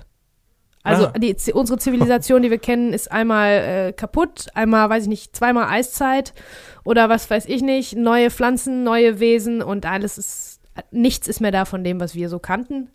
Obwohl er dann doch im Dschungel ein paar Kleinigkeiten findet, die das Ganze verbinden. Aber kann ich gleich nochmal ähm, Bezug drauf nehmen. Und ähm, ja, Also ich habe weder das Buch gelesen, noch den ersten Film davon gesehen und den zweiten jetzt auch nicht. Aber ich finde, das hört sich alles geil an. Du, also ich würde den auf jeden Fall empfehlen, weil die Effekte ne, und die Visuals sind ganz, ganz großartig. Die sind auch gut gealtert, wirklich. Mhm. Also ähm, da ist viel mit Matte-Paintings gemacht worden auch. Mhm. Das ist natürlich auch ein bisschen aus der Zeit gefallen, aber das sieht halt immer noch geil aus, anders als Animation. Ja, Die zwei, drei Animationen, die da drin sind, CGI, die sind nicht so gut gealtert, aber die haben halt echte Masken, irgendwelche ähm, Orlok, Morlock-Wesen haben äh, sind in Anzügen, das sind Kostüme, das ist Make-up, Haare und so weiter. Und die Zeitreise, wie die visualisiert wird an sich, ist wirklich, wirklich cool. ja. Man muss dafür aber ein bisschen auch Kitsch und schlechtes Spiel aushalten. Also hier ist äh, Style over Substance wieder passiert, ne? Dass es ein bisschen geiler aussieht, als es inhaltlich getragen werden kann. Ja. Ich habe äh, mich nur gefragt, wir haben jetzt gerade wieder so einen Begriff gedroppt, Matte-Painting. Wollen wir dem erklären? Das ist natürlich gar nicht so einfach, weil es da um Kameratechnik geht. Oh, ich habe das jetzt einfach mal so benutzt, weil ich der Meinung bin, das ist das richtige Wort. ähm, da ist, sind die Hintergründe im Prinzip gemalt. Wie auch bei Blade Runner zum Beispiel. Genau, oder bei Star Wars auch ganz Star viel Wars, gemacht, genau. Indiana Jones und so. Das ist Genau. im Prinzip, dass man äh, ja durch eine Glasscheibe durchfilmt, die zum Teil bemalt ist und das Schauspiel nur in dem Teil stattfindet, der nicht bemalt ist quasi. Ne? Also man malt quasi einen riesigen Hintergrund und hat dann einen kleinen Ausschnitt, wo dann die Schauspieler spielen und dann sieht es im Film nachher so aus, als würden sie in einer riesigen Kulisse stehen. Dabei stehen sie nur auf dem Parkplatz irgendwo. Mhm, So kann man es, glaube ich, grob erklären. Gibt im Internet ganz viele Videos, die man sich dazu angucken kann. Ja. Sollte man auf jeden Fall machen, weil das ist, finde ich, ganz, ganz spannend und eine verloren gegangene Kunstform, so ein bisschen, weil das Ja. wird ja heute nicht mehr so gemacht. Genau. Und dadurch ist halt so, eine, so, eine, so ein Detailreichtum da, aber es ist halt auch so ein bisschen so was Künstliches. Es sieht halt wirklich wie, wie gemalt aus. Ja, ja. Also so toll wie gemalt und Ja. wie ein Gemälde. Ähm, ich glaube, das haben die da ähm, öfter mal benutzt, aber es die, die Ästhetik ist wirklich, wirklich schon ganz gut, muss ich echt sagen. Aber der Anfang mit seiner Geliebten und wo der liebe Professor noch total gut drauf ist und äh, happy und so weiter, wo der so ein bisschen etabliert wird, ist halt überkitschig. Das trieft vor Kitsch, ist schlimmer als jede Jane Austen-Verfilmung, die ich hier gesehen habe. Also, ähm, das muss man dann halt aushalten. Also, ich erzähle euch aber erstmal, äh, wer überhaupt dabei ist, dann könnt ihr euch das vielleicht besser vorstellen. So, also, erster Fun Fact: äh, Die Regie hat übernommen Simon Wells. Das ist der Enkel von Ah, ja. H.G. Wells, der die Romanvorlage geschrieben hat. Jetzt die Frage, hat er schon mal was anderes gemacht oder war das jetzt so für den Gag, dass er der Enkel ist? Das war, äh, ich befürchte, das war für den, für den Gag. Der hat, Ja, glaube ich, vorher nichts anderes gemacht, Vielleicht danach war nochmal da was das versucht. Problem. Ja, ja, das kann natürlich, das kann gut sein. Aber der hat super Leute um sich geschart dafür. Und auch viel Budget, glaube ich. Also das, der Film muss wirklich viel Budget gehabt haben. Man weiß ja auch nicht, vielleicht lagen die Rechte ja auch noch bei der Familie und die haben gesagt, ja, wir geben, die treten die gerne ab, aber hier unser Sohnemann äh, hat Film studiert, der kann das jetzt mal machen. genau, so. wo kann doch der wo kann doch hier unser Enkel ja. machen, oder nicht? Ja, äh, so ist es gelaufen anscheinend. Ähm, äh, dann haben wir noch, also unser Professor, unsere Hauptfigur ist Guy Pierce, den kennen wir aus Memento, ne? Den äh, mögen, super, mögen super wir geil, aus ja. Memento. Super Typ, ähm, spielt hier am Anfang vor allen Dingen die Kitsch, diese kitschige Liebesgeschichte, spielt, spielt er ganz schlecht. Hinterher, wo es dann mehr so zu einem Abenteuerfilm wird, da geht's irgendwie. Äh, dann haben wir noch Mark Eddy. Den magst du ja auch so gerne. Ja, den hatten wir in Ritter aus Leidenschaft. Ritter aus Leidenschaft. Robert Baratheon aus Game of genau, Thrones. Genau, auch wieder die Game of Thrones.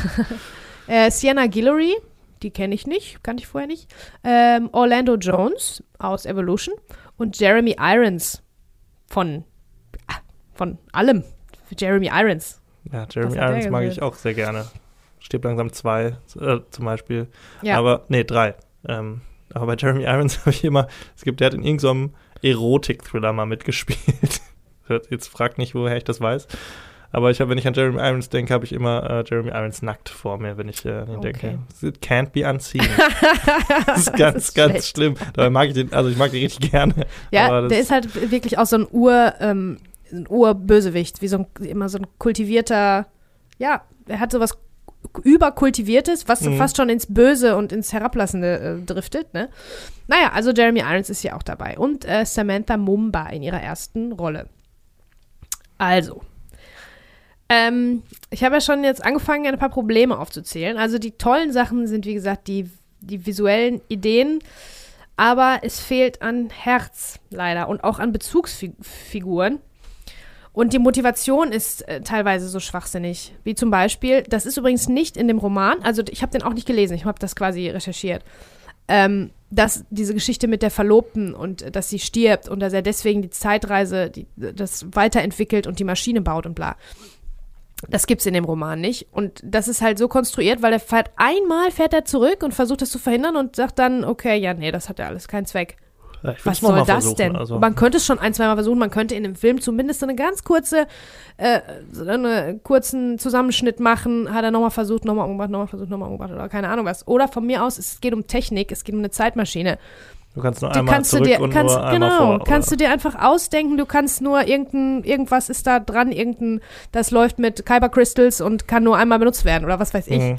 Und das ist halt so doof, dass er dann sitzt, ach nee, das bringt ja nichts.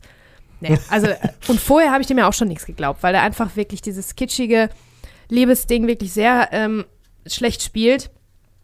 Und ähm, er reist halt in die, also er macht Zwischenstopps in der greifbaren Zukunft, für uns greifbaren Zukunft. Ich glaube 2024 und 2000 oder noch mal 100 Jahre später oder so. Also alles, was, das ist ja das Spannende, was wir sehen wollen in so einem Zeitreisefilm.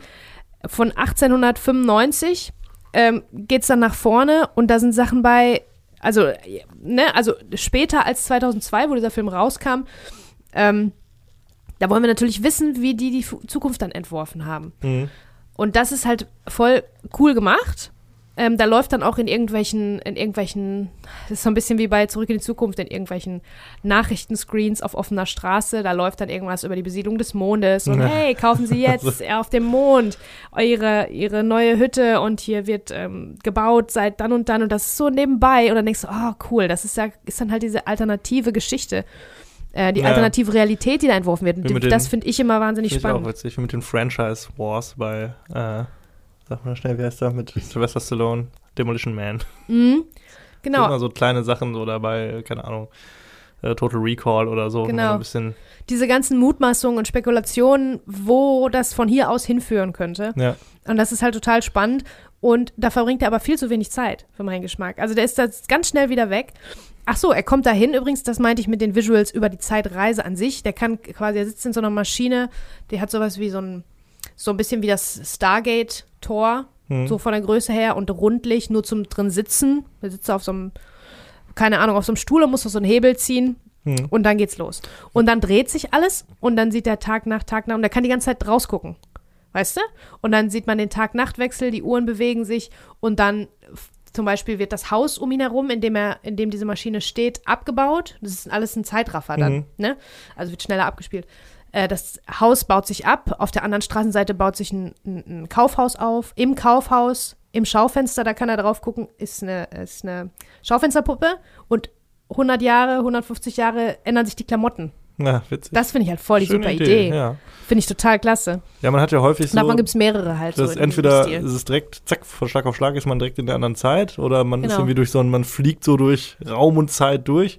Genau. Ist ja auch mal ganz interessant. Natürlich darf man die Logik dahinter nicht hinterfragen, aber wenn es visuell Genau, schön gemacht ist, sowieso. ist es ja äh, nett. Genau. Also du siehst im Prinzip das Vergehen der Zeit im, Mhm. im Schnelldurchlauf. Du siehst auch einen Schuss von oben von London. Nee, oder Quatsch, er ist in New York. Ähm, von oben von New York, wie die Häuser, wie die Häuser sich aufbauen Mhm. und so, ne? Also da ist schon ein, einiges äh, reingeflossen. Das ist aber leider ähm, zu kurz irgendwie und lässt trotzdem nicht genug Raum, um, um dem Professor also Charakter zu verleihen. Ähm, und dann äh, hält er nochmal an in so einer dystopischen Welt, wo er sofort von Polizisten irgendwie ähm, angehalten wird, sie müssen hier weg und so. Ähm, die, ähm, der Mond stürzt jetzt auf, stürzt jetzt ein und ähm, die Welt ist kaputt und so. Und das kriegt er nur so ganz kurz angedeutet. Und dann guckt er nach oben und der Mond ist so zersplittert. Mhm. Boah, das sieht auch richtig cool aus. Das sieht wie ein Mhm. Todesstern, wo da so Sachen runter, runtersplittern. Und du hattest ja vorhin erfahren, dass da irgendeine so eine Mondkolonie gebaut wurde und möglicherweise haben die Menschen da Quatsch gemacht. Ne? Mhm. Haben da irgendeine Sprengung gemacht und äh, jetzt ist der Mond kaputt, jetzt geht die Welt kaputt, so ungefähr. Aber das will man ja noch mehr wissen. Davon will man noch mehr wissen. Vor allen Dingen sind das auch Originalideen für den Film. Also das war im Roman alles wohl nicht drin. Ne? Und deswegen springt er wieder rein in seine Zeitmaschine und verletzt sich, fällt auf den Knüppel drauf, schläft erstmal eine Runde und in der Zeit äh, reist er 800.000 Jahre in die Zukunft, wo er dann eine andere, eine andere menschliche Rasse kennenlernt, die verfolgt wird von einer, äh, von einer anderen Rasse von Orlocks, Morlocks, Morlocks und Orlocks. Eloy, glaube ich. Ne? Morlocks und Eloy, genau. Ja, das weiß ich sogar, wo ich den Film Genau, wo die Morlocks äh, unter der Erde leben und die jagen dann die Eloy und so weiter. Äh, was sich hinterher herausstellt, dass das zwei Abstammungen von derselben menschlichen Rasse sind, von dem heutigen Menschen. Mhm. Ähm, die Morlock, äh, also das ist jetzt wiederum aus dem Roman und der Film schafft es absolut gar nicht, diese philosophische Ebene da irgendwie zu beackern. Ähm, die haben sich entwickelt aus äh, dem viktorianischen Zeitalter, aus der industriellen Revolution. Die Arbeiter, die äh, ähm, unten unter, der unter der Mhm, Erde, mhm. unter die Erde ziehen mussten, ne? Und daraus hat sich dann eine so maulwurfartige menschliche ähm, Spezies entwickelt. Ähm, und die anderen, die noch oben sind, die sind, ähm, äh, die sind quasi naiv. Die wissen gar nichts, die hinterfragen gar nichts, die wissen nicht, wer sie sind, die sind immer so happy und fröhlich und so. Mhm. Also in dem Film ist es auch nicht so krass. Da sind die noch ein bisschen mehr menschlicher, so wie, so wie die heutige, also wie unsere menschliche Spezies, aber ursprünglich war der Gedanke, dass die so ganz stumpf einfach sind. Mhm. Und es stellt sich raus, dass sich das irgendwann gewandelt hat. Das waren die Reichen, die Eloy. Also die Leute, die quasi nicht gearbeitet haben, die konnten sich das dann aber erlauben, schön happy zu sein da oben an der Oberfläche. Wohingegen die unten, die unter die Erde gehen mussten, ähm, äh, sich zu einer, zu einer anderen Spezies entwickelt haben und die essen dann die Eloy. Mhm. So, die brauchen, und die, dann stellt sich raus, dass sie die, diese freundlichen, netten, hübschen Menschen halten wie Vieh. Mhm. Ne? Und dann zwischendurch jagen die sich mal ein oder zwei oder so. Das ist deren Vieh im Prinzip. Aber es sind beides, sind beides menschliche ähm, Abstammungen der menschlichen Mhm. Rasse. So war es im Roman. Hier ist es nur ein bisschen anders, weil es wirklich auch, also diese Ebene, diese Gesellschaftskritik, die rührt der Film noch nicht mal ansatzweise an. Nee, geht am Ende wahrscheinlich darum, schade. wie komme ich zurück. Wahrscheinlich irgendwie, ne? Irgendwie so, ja, genau. Ja, Schade eigentlich, ne? Aber auch wenn du jetzt alles erzählst, ich finde das mega spannend und finde es eigentlich richtig geil. Aber ja, schade, wenn es dann nicht so richtig klappt. Aber vielleicht macht es ja noch mal einer. Es gibt ja aber auch mittlerweile so viele Zeitreisegeschichten irgendwie. Das stimmt, aber das ist die Urzeitreisegeschichte, Ja, also die Zeitmaschinengeschichte. Hm. Vorher gab es keine ähm, Zeitmaschine in, in, in, in den ganzen literarischen Vorlagen. Hm. Also wie gesagt, ist pompös, äh, Ausstattungssets, alles, alles super. Ähm, ja, aber auch diese Idee mit der Mondexplosion ist auch voll cool, aber ist zu wenig ausgeführt. Das könnte ja auch nochmal, also das ist ja fast ein eigener äh, Mhm. Film, ne? Wäre vielleicht was für eine Miniserie oder so. Genau, ja. Also der Film wollte halt schnell weiter habe ich das Gefühl, zu Verfolgungsjagden im Dschungel, weil dazu, daraus besteht dann das meiste hinten raus, äh, dass er da durch die Gegend rennt, dieser Professor, dieser Nerdige. Auf einmal ist er voll der, der Retter in der Not und kann kämpfen und ist voll mutig und ähm, rennt da mit offenem Shirt rum und so weiter. Und ja, zu viel, wollte dann zu viel Abenteuerfilm sein und verzichtet auf, auf diese philosophische Ebene oder auf die Gesellschaftskritik. Hm. Eine Kleinigkeit noch. Wir sind fast durch mit diesem Film. Das hätte ja fast der Hauptfilm sein können. Ne? Aber ich, äh, Zeitreisen, ihr seht schon, ich habe eine Meinung dazu. Was ich mega geil finde immer, ist ähm, die Vorstellung der Zukunft aus einem zurückliegenden Punkt in der Zeit. Also wenn du einen Film über die Zukunft siehst, einen Science-Fiction-Film meinetwegen, dann siehst du immer natürlich die Zeit, in der es gemacht wurde. Zum ersten Mal habe ich jetzt gelernt, dass es dafür ein Wort gibt, nämlich Retrofuturismus. So Ach. heißt das. Das ist die Vorstellung der Zukunft aus der Perspektive früherer Zeiten. Ja. Nur mal so für alle, denn wir wollen ja hier auch was lernen. Retrofuturismus finde ich immer mega gut. Ja, wieder was gelernt. Also, apropos, hier gibt es auch ein kleines Titbit von diesem Retrofuturismus. Nämlich wird sich im Jahr 2002 vorgestellt, wie im Jahr 2024 das Wissen der Welt gespeichert wird. Also im Prinzip das Internet, nur ja. ein bisschen besser. Also er geht, unser Professor geht in eine, in eine Bücherei bei seinem ersten Stopp, um zu gucken, was so passiert ist und was über ihn so in den Büchern steht und so weiter. Und dann sind so mehrere wie so Scheiben aufgestellt, wie so Monitorscheiben, wo dann ein Hologramm läuft, nämlich Orlando Jones, und der erzählt, er weiß alles. Er hat hier, das, er ist die Datenbank, er hat alles gespeichert, alles Wissen der Welt über alle Themen und so weiter. Und da habe ich gedacht, ja, das, das, das finde ich wieder eine coole, nette Vorstellung davon, wie, ja. wie Information irgendwann mal so gespeichert wird, weil das es gab ja das Internet schon, schon ein paar Jährchen, 2002. Ähm, äh, und was das dann für Aus Ausmaße annimmt. Da waren auch zum Beispiel so eine, in diesem Museum war auch eine kleine Gruppe Kinder und die hatten alle auch so eine Scheibe. Man hat sich immer vorgestellt, das wäre durchsichtig, einfach wie so mhm. etwas Durchsichtiges, was man in der Hand hält, wo die Informationen drauf sind. Und ein bisschen ist es ja so, ne? Tablets ja. oder so. Du läufst ja jetzt durchs Museum ähm, wahrscheinlich, wenn du einen Audioguide hast oder so, dann vom Handy aus. Und das Handy ist ja diese kleine mhm. Scheibe, die du mit dir rumträgst. Ja wo du irgendwo draufklickst und das ist alle Informationen der Welt, so ungefähr. Ne? Und äh, ja, das fand ich ganz spannend. Also, das ist die Figur von Orlando Jones. Das ist der, der Archivar, der, der Bewahrer allen Wissens, der tatsächlich später auch noch in 800.000 bla bla bla tatsächlich nochmal wiedergefunden wird, weil diese Datenbank ist, äh, wird anscheinend durch, weiß ich nicht, nukleares Material oder so angetrieben, irgendwas, was 800.000 Jahre okay. Strom gibt. ähm, ja, das weiß ich nicht, ob das Internet das so äh, hinkriegen würde mit den ganzen Servern, die überall verteilt sind, ob die auch alle für ewig halten, aber ähm, ja, so ist sich das da vorgestellt worden. Dann treten die auch in, in, in, in Dialog und unterhalten sich darüber, was so passiert ist über die Jahre. Und das hätte auch viel, viel länger sein können, müssen, sollen. Also das war, das ist total spannend. Und dann ist das aber nur so ganz kurz angerissen und dann sagt er schon, ach, okay, nee, dann gehe ich wieder. Ne? Ja. ja, Serie. Schade. Ja, ja, eine Serie wäre genau richtig. Also, Fazit, nicht angucken. Doch. Ja? Klar, guckt euch an. Ähm, seid Alles nicht enttäuscht, angucken, ne? Also ich habe mir den auch tatsächlich, als er im Angebot war, aber ich habe mir den auch auf DVD dann irgendwann geholt, weil ich mich erinnert habe, dass diese, die visuellen Elemente wirklich super stark sind und die wollte ich halt dann gerne nochmal gucken. So, und damit kommen wir zu unseren Hauptfilmen. Und äh, wir haben uns beide Filme aus dem Comedy-Genre ausgesucht. Und ich fange an mit Asterix und Obelix Mission Cleopatra. Mhm. Die zweite Realverfilmung der Asterix-Comics. Jetzt muss ich ganz kurz mein schlaues so, Zettelchen holen. Ach, die Namen, französische Namen der Franz Ja, ich bin ja der Sonderbeauftragte für französische Filme. ähm, ich, also irgendwie komme ich davon nicht los. Ähm, ja, es geht schon los bei den Autoren der ursprünglichen Asterix Comics. Da gibt es einmal den Autor René Goscinny, mhm. vielleicht, ja. 1977 leider verstorben. Und Albert Uderzo, vielleicht, ich weiß nicht, hatte nie Französisch, der ist auch 2020 verstorben, das war der Zeichner.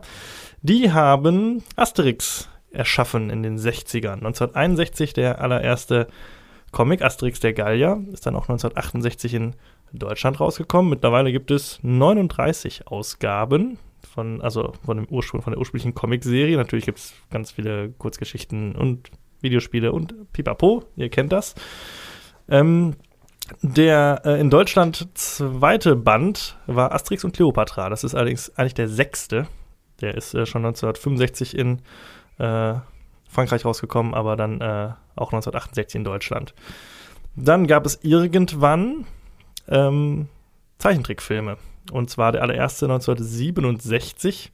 Also bevor eigentlich die äh, ersten Comics hier nach Deutschland gekommen sind. Wahrscheinlich hat man dann durch den Erfolg des Films gesehen, okay, die Comics äh, übersetzen wir auch mal. Kam 1967 der erste Film, Asterix der Gallier, und 1968 die, sag ich mal, 1 zu 1 Vorlage für den Film, über den wir heute sprechen, Asterix und Cleopatra 1968. Mhm. Und es folgten dann noch ein paar weitere Filme. Ich glaube, es sind insgesamt 14 Filme, 8 Zeichentrickfilme, zwei animierte Filme und vier Realfilme.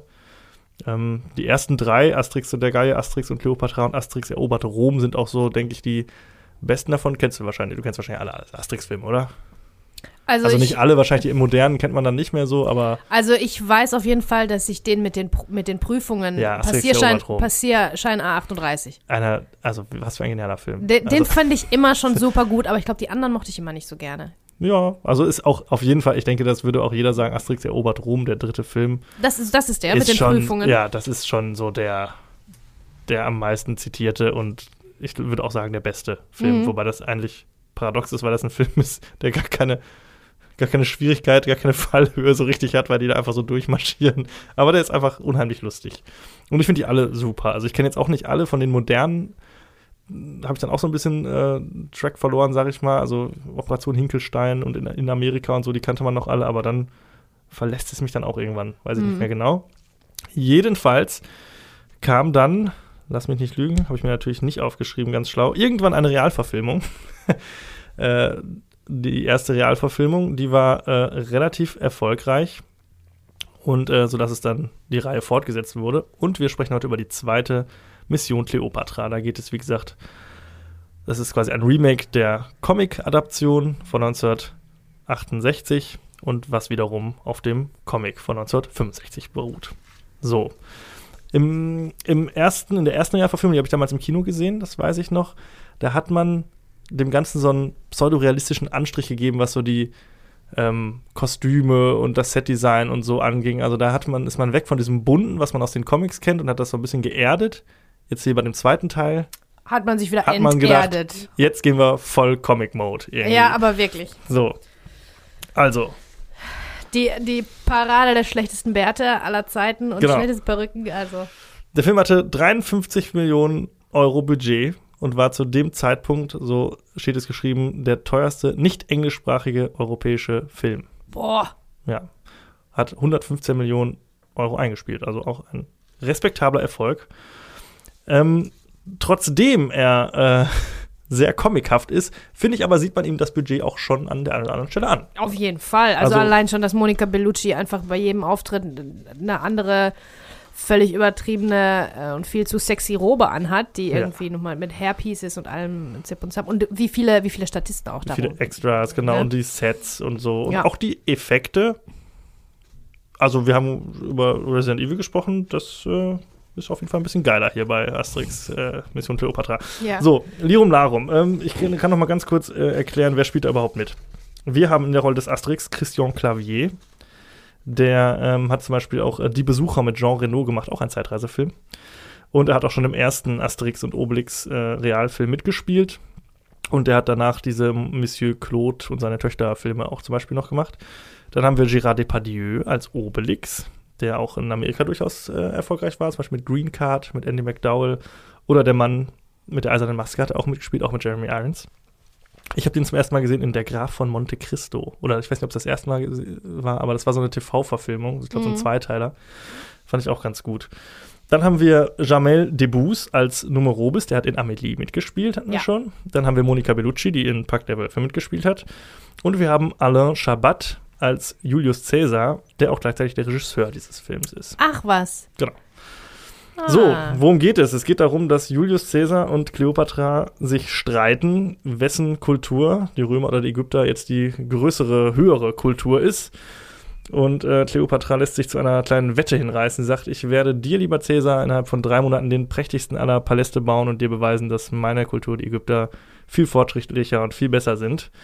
Und äh, damit beauftragt sie einen ähm, Architekten, Numerobis, der äh, die Wahl hat, entweder schaffst du das oder du wirst und wirst mit Gold überschüttet oder du schaffst es nicht und wirst den Krokodilen zum Fraß vorgeworfen. Ja, er überlegt natürlich nicht lange und äh, willigt ein und äh, holt sich in seiner Not dann Hilfe von den uns bekannten Galliern und ihrem Zaubertrank. So, soweit die Geschichte. Die willigen ein nach ein wenig hin und her und dann äh, geht es darum, diesen Palast zu bauen und sich gegen Nebenbuhler und äh, Widersacher und die Römer und alles Mögliche durchzusetzen, um diese Wette für Kleopatra zu gewinnen. Ja, die Geschichte ist, wie gesagt, aus dem Comic und aus dem ersten Film bekannt und wird hier relativ eins zu eins so nacherzählt. Und das Ganze ist ziemlich witzig, finde ich. ich wusste so, dass Ich- du das ja. sagen würdest. Also ich kann nur so viel sagen. Oh. Ich finde den Film richtig toll. Ich liebe den sehr. ähm, schon immer. ähm, auch wenn ich natürlich gleichwohl ich um seine Probleme weiß. Ich kann ja mit dem Negativen vielleicht mal anfangen. Es ist tatsächlich so, dass, also man muss ihn natürlich auf Deutsch gucken, also ich zumindest, weil ich kann kein Französisch. Ja, ja. Ähm, und man merkt, häufiger als man das in äh, englischsprachigen Filmen merkt, dass sehr viele Witze sich in der. Über, in der Übersetzung verlieren. Ja, ich glaube Sag ich auch. mal. Das wird hier in diesem Film sehr, sehr deutlich, weil es häufig so Voll. Sachen gibt, wo du denkst, Hä, was? Was, Ja. was soll das jetzt? Soll das jetzt ein Gag sein? Oder was ist das? Ja, Also- so stand ich da, so war ich die ganze Zeit. Ja. Äh, irgendwie hing ich so. Das führt im An Umkehrschluss dazu, dass manche der Sachen dadurch aber auch erst witzig sind, weil, weil du denkst so, hä? Okay, ich verstehe die Anspielung überhaupt nicht oder das Wort, der Wortspiel funktioniert nicht. Manchmal. Manchmal klappt es auch gar nicht, dann ist es einfach nur so ein weirder Moment, wo man dann so denkt, ja, okay, und dann ist er auch Aber davon gibt es so viele. Ganz, ganz Es viele, ja. Quasi alle drei Minuten ist da so ein Moment, wo man Ja, denkt, ja, hä? ja, ja. Das, und manchmal ist es dann dadurch witzig, aber häufig halt auch einfach nur komisch. So, ne? Das ist leider sehr schade. Ich weiß nicht, ob das am Französischen wirklich im Französischen schwieriger ist als im Englischen oder ob man da vielleicht nicht so geübt ist, wie man mit englischen Filmen ist. Es ist natürlich auch. Ich kann mir aber schon auch vorstellen, dass die Franzosen, äh, dadurch, dass die Sprache auch so anders und so speziell ist, wirklich einen ganz eigenen Humor haben, den wir, den, Ja. den wir nicht so, der sich nicht so ohne weiteres übertragen lässt. Ne? Ja, ja. Allein schon, wie viel, wie viel da einfach geredet wird die ganze Zeit und Ja. alles blub, blub, blub, blub. Aber das liegt ein bisschen auch an der Struktur der Sprache, ne? Das ist einfach. Kann, kann gut sein, ja, ja. Aber es sind halt auch, ja, ein paar von diesen Gags zünden halt. Ganz viele andere Gags funktionieren universal irgendwie. Da ist jetzt auch nicht mal so ein Gag bei, wo du denkst, "Na, das wird man heute aber nicht mehr so machen. Also das ist eigentlich ist ein sehr zahmer Humor eigentlich. Äh. Oder hast du jetzt, äh, für einen Film ab sechs, ist der erst ab sechs, oder nicht? weiß ich nicht, keine Ahnung, ist ab sechs. Mit Sicherheit. Also ich du jetzt- glaube, Monika Bellucci's Kostüme würde man heute so nicht mehr machen.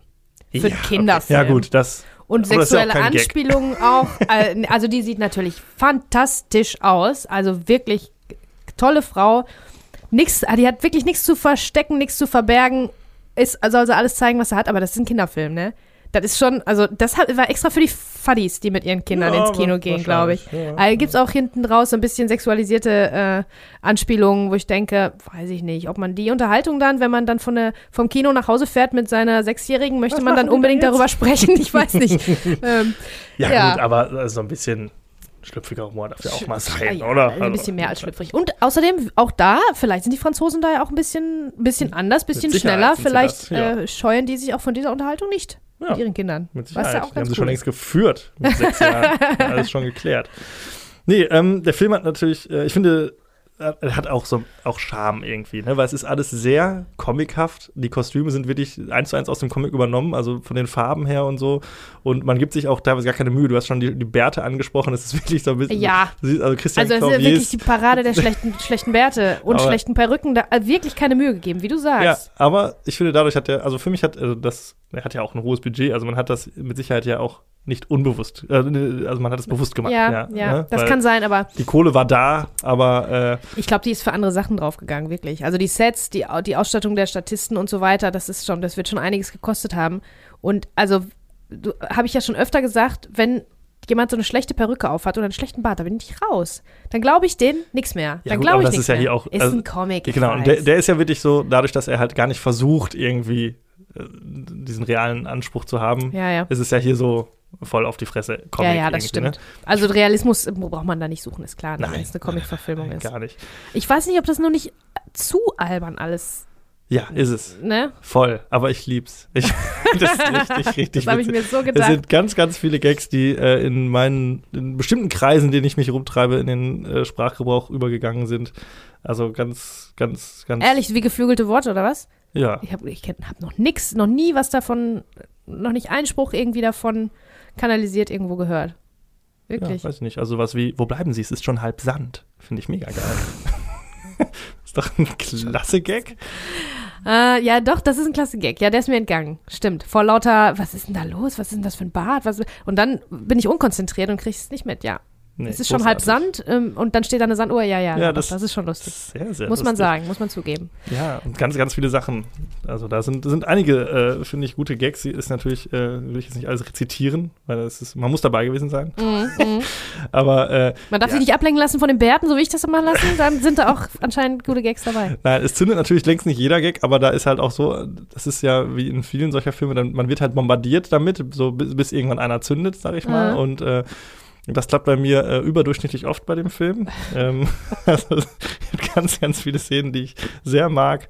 Und äh, ja, das ist natürlich ein Kinderfilm und äh, harmlos und das ist jetzt nicht die große Unterhaltung, ganz und gar nicht.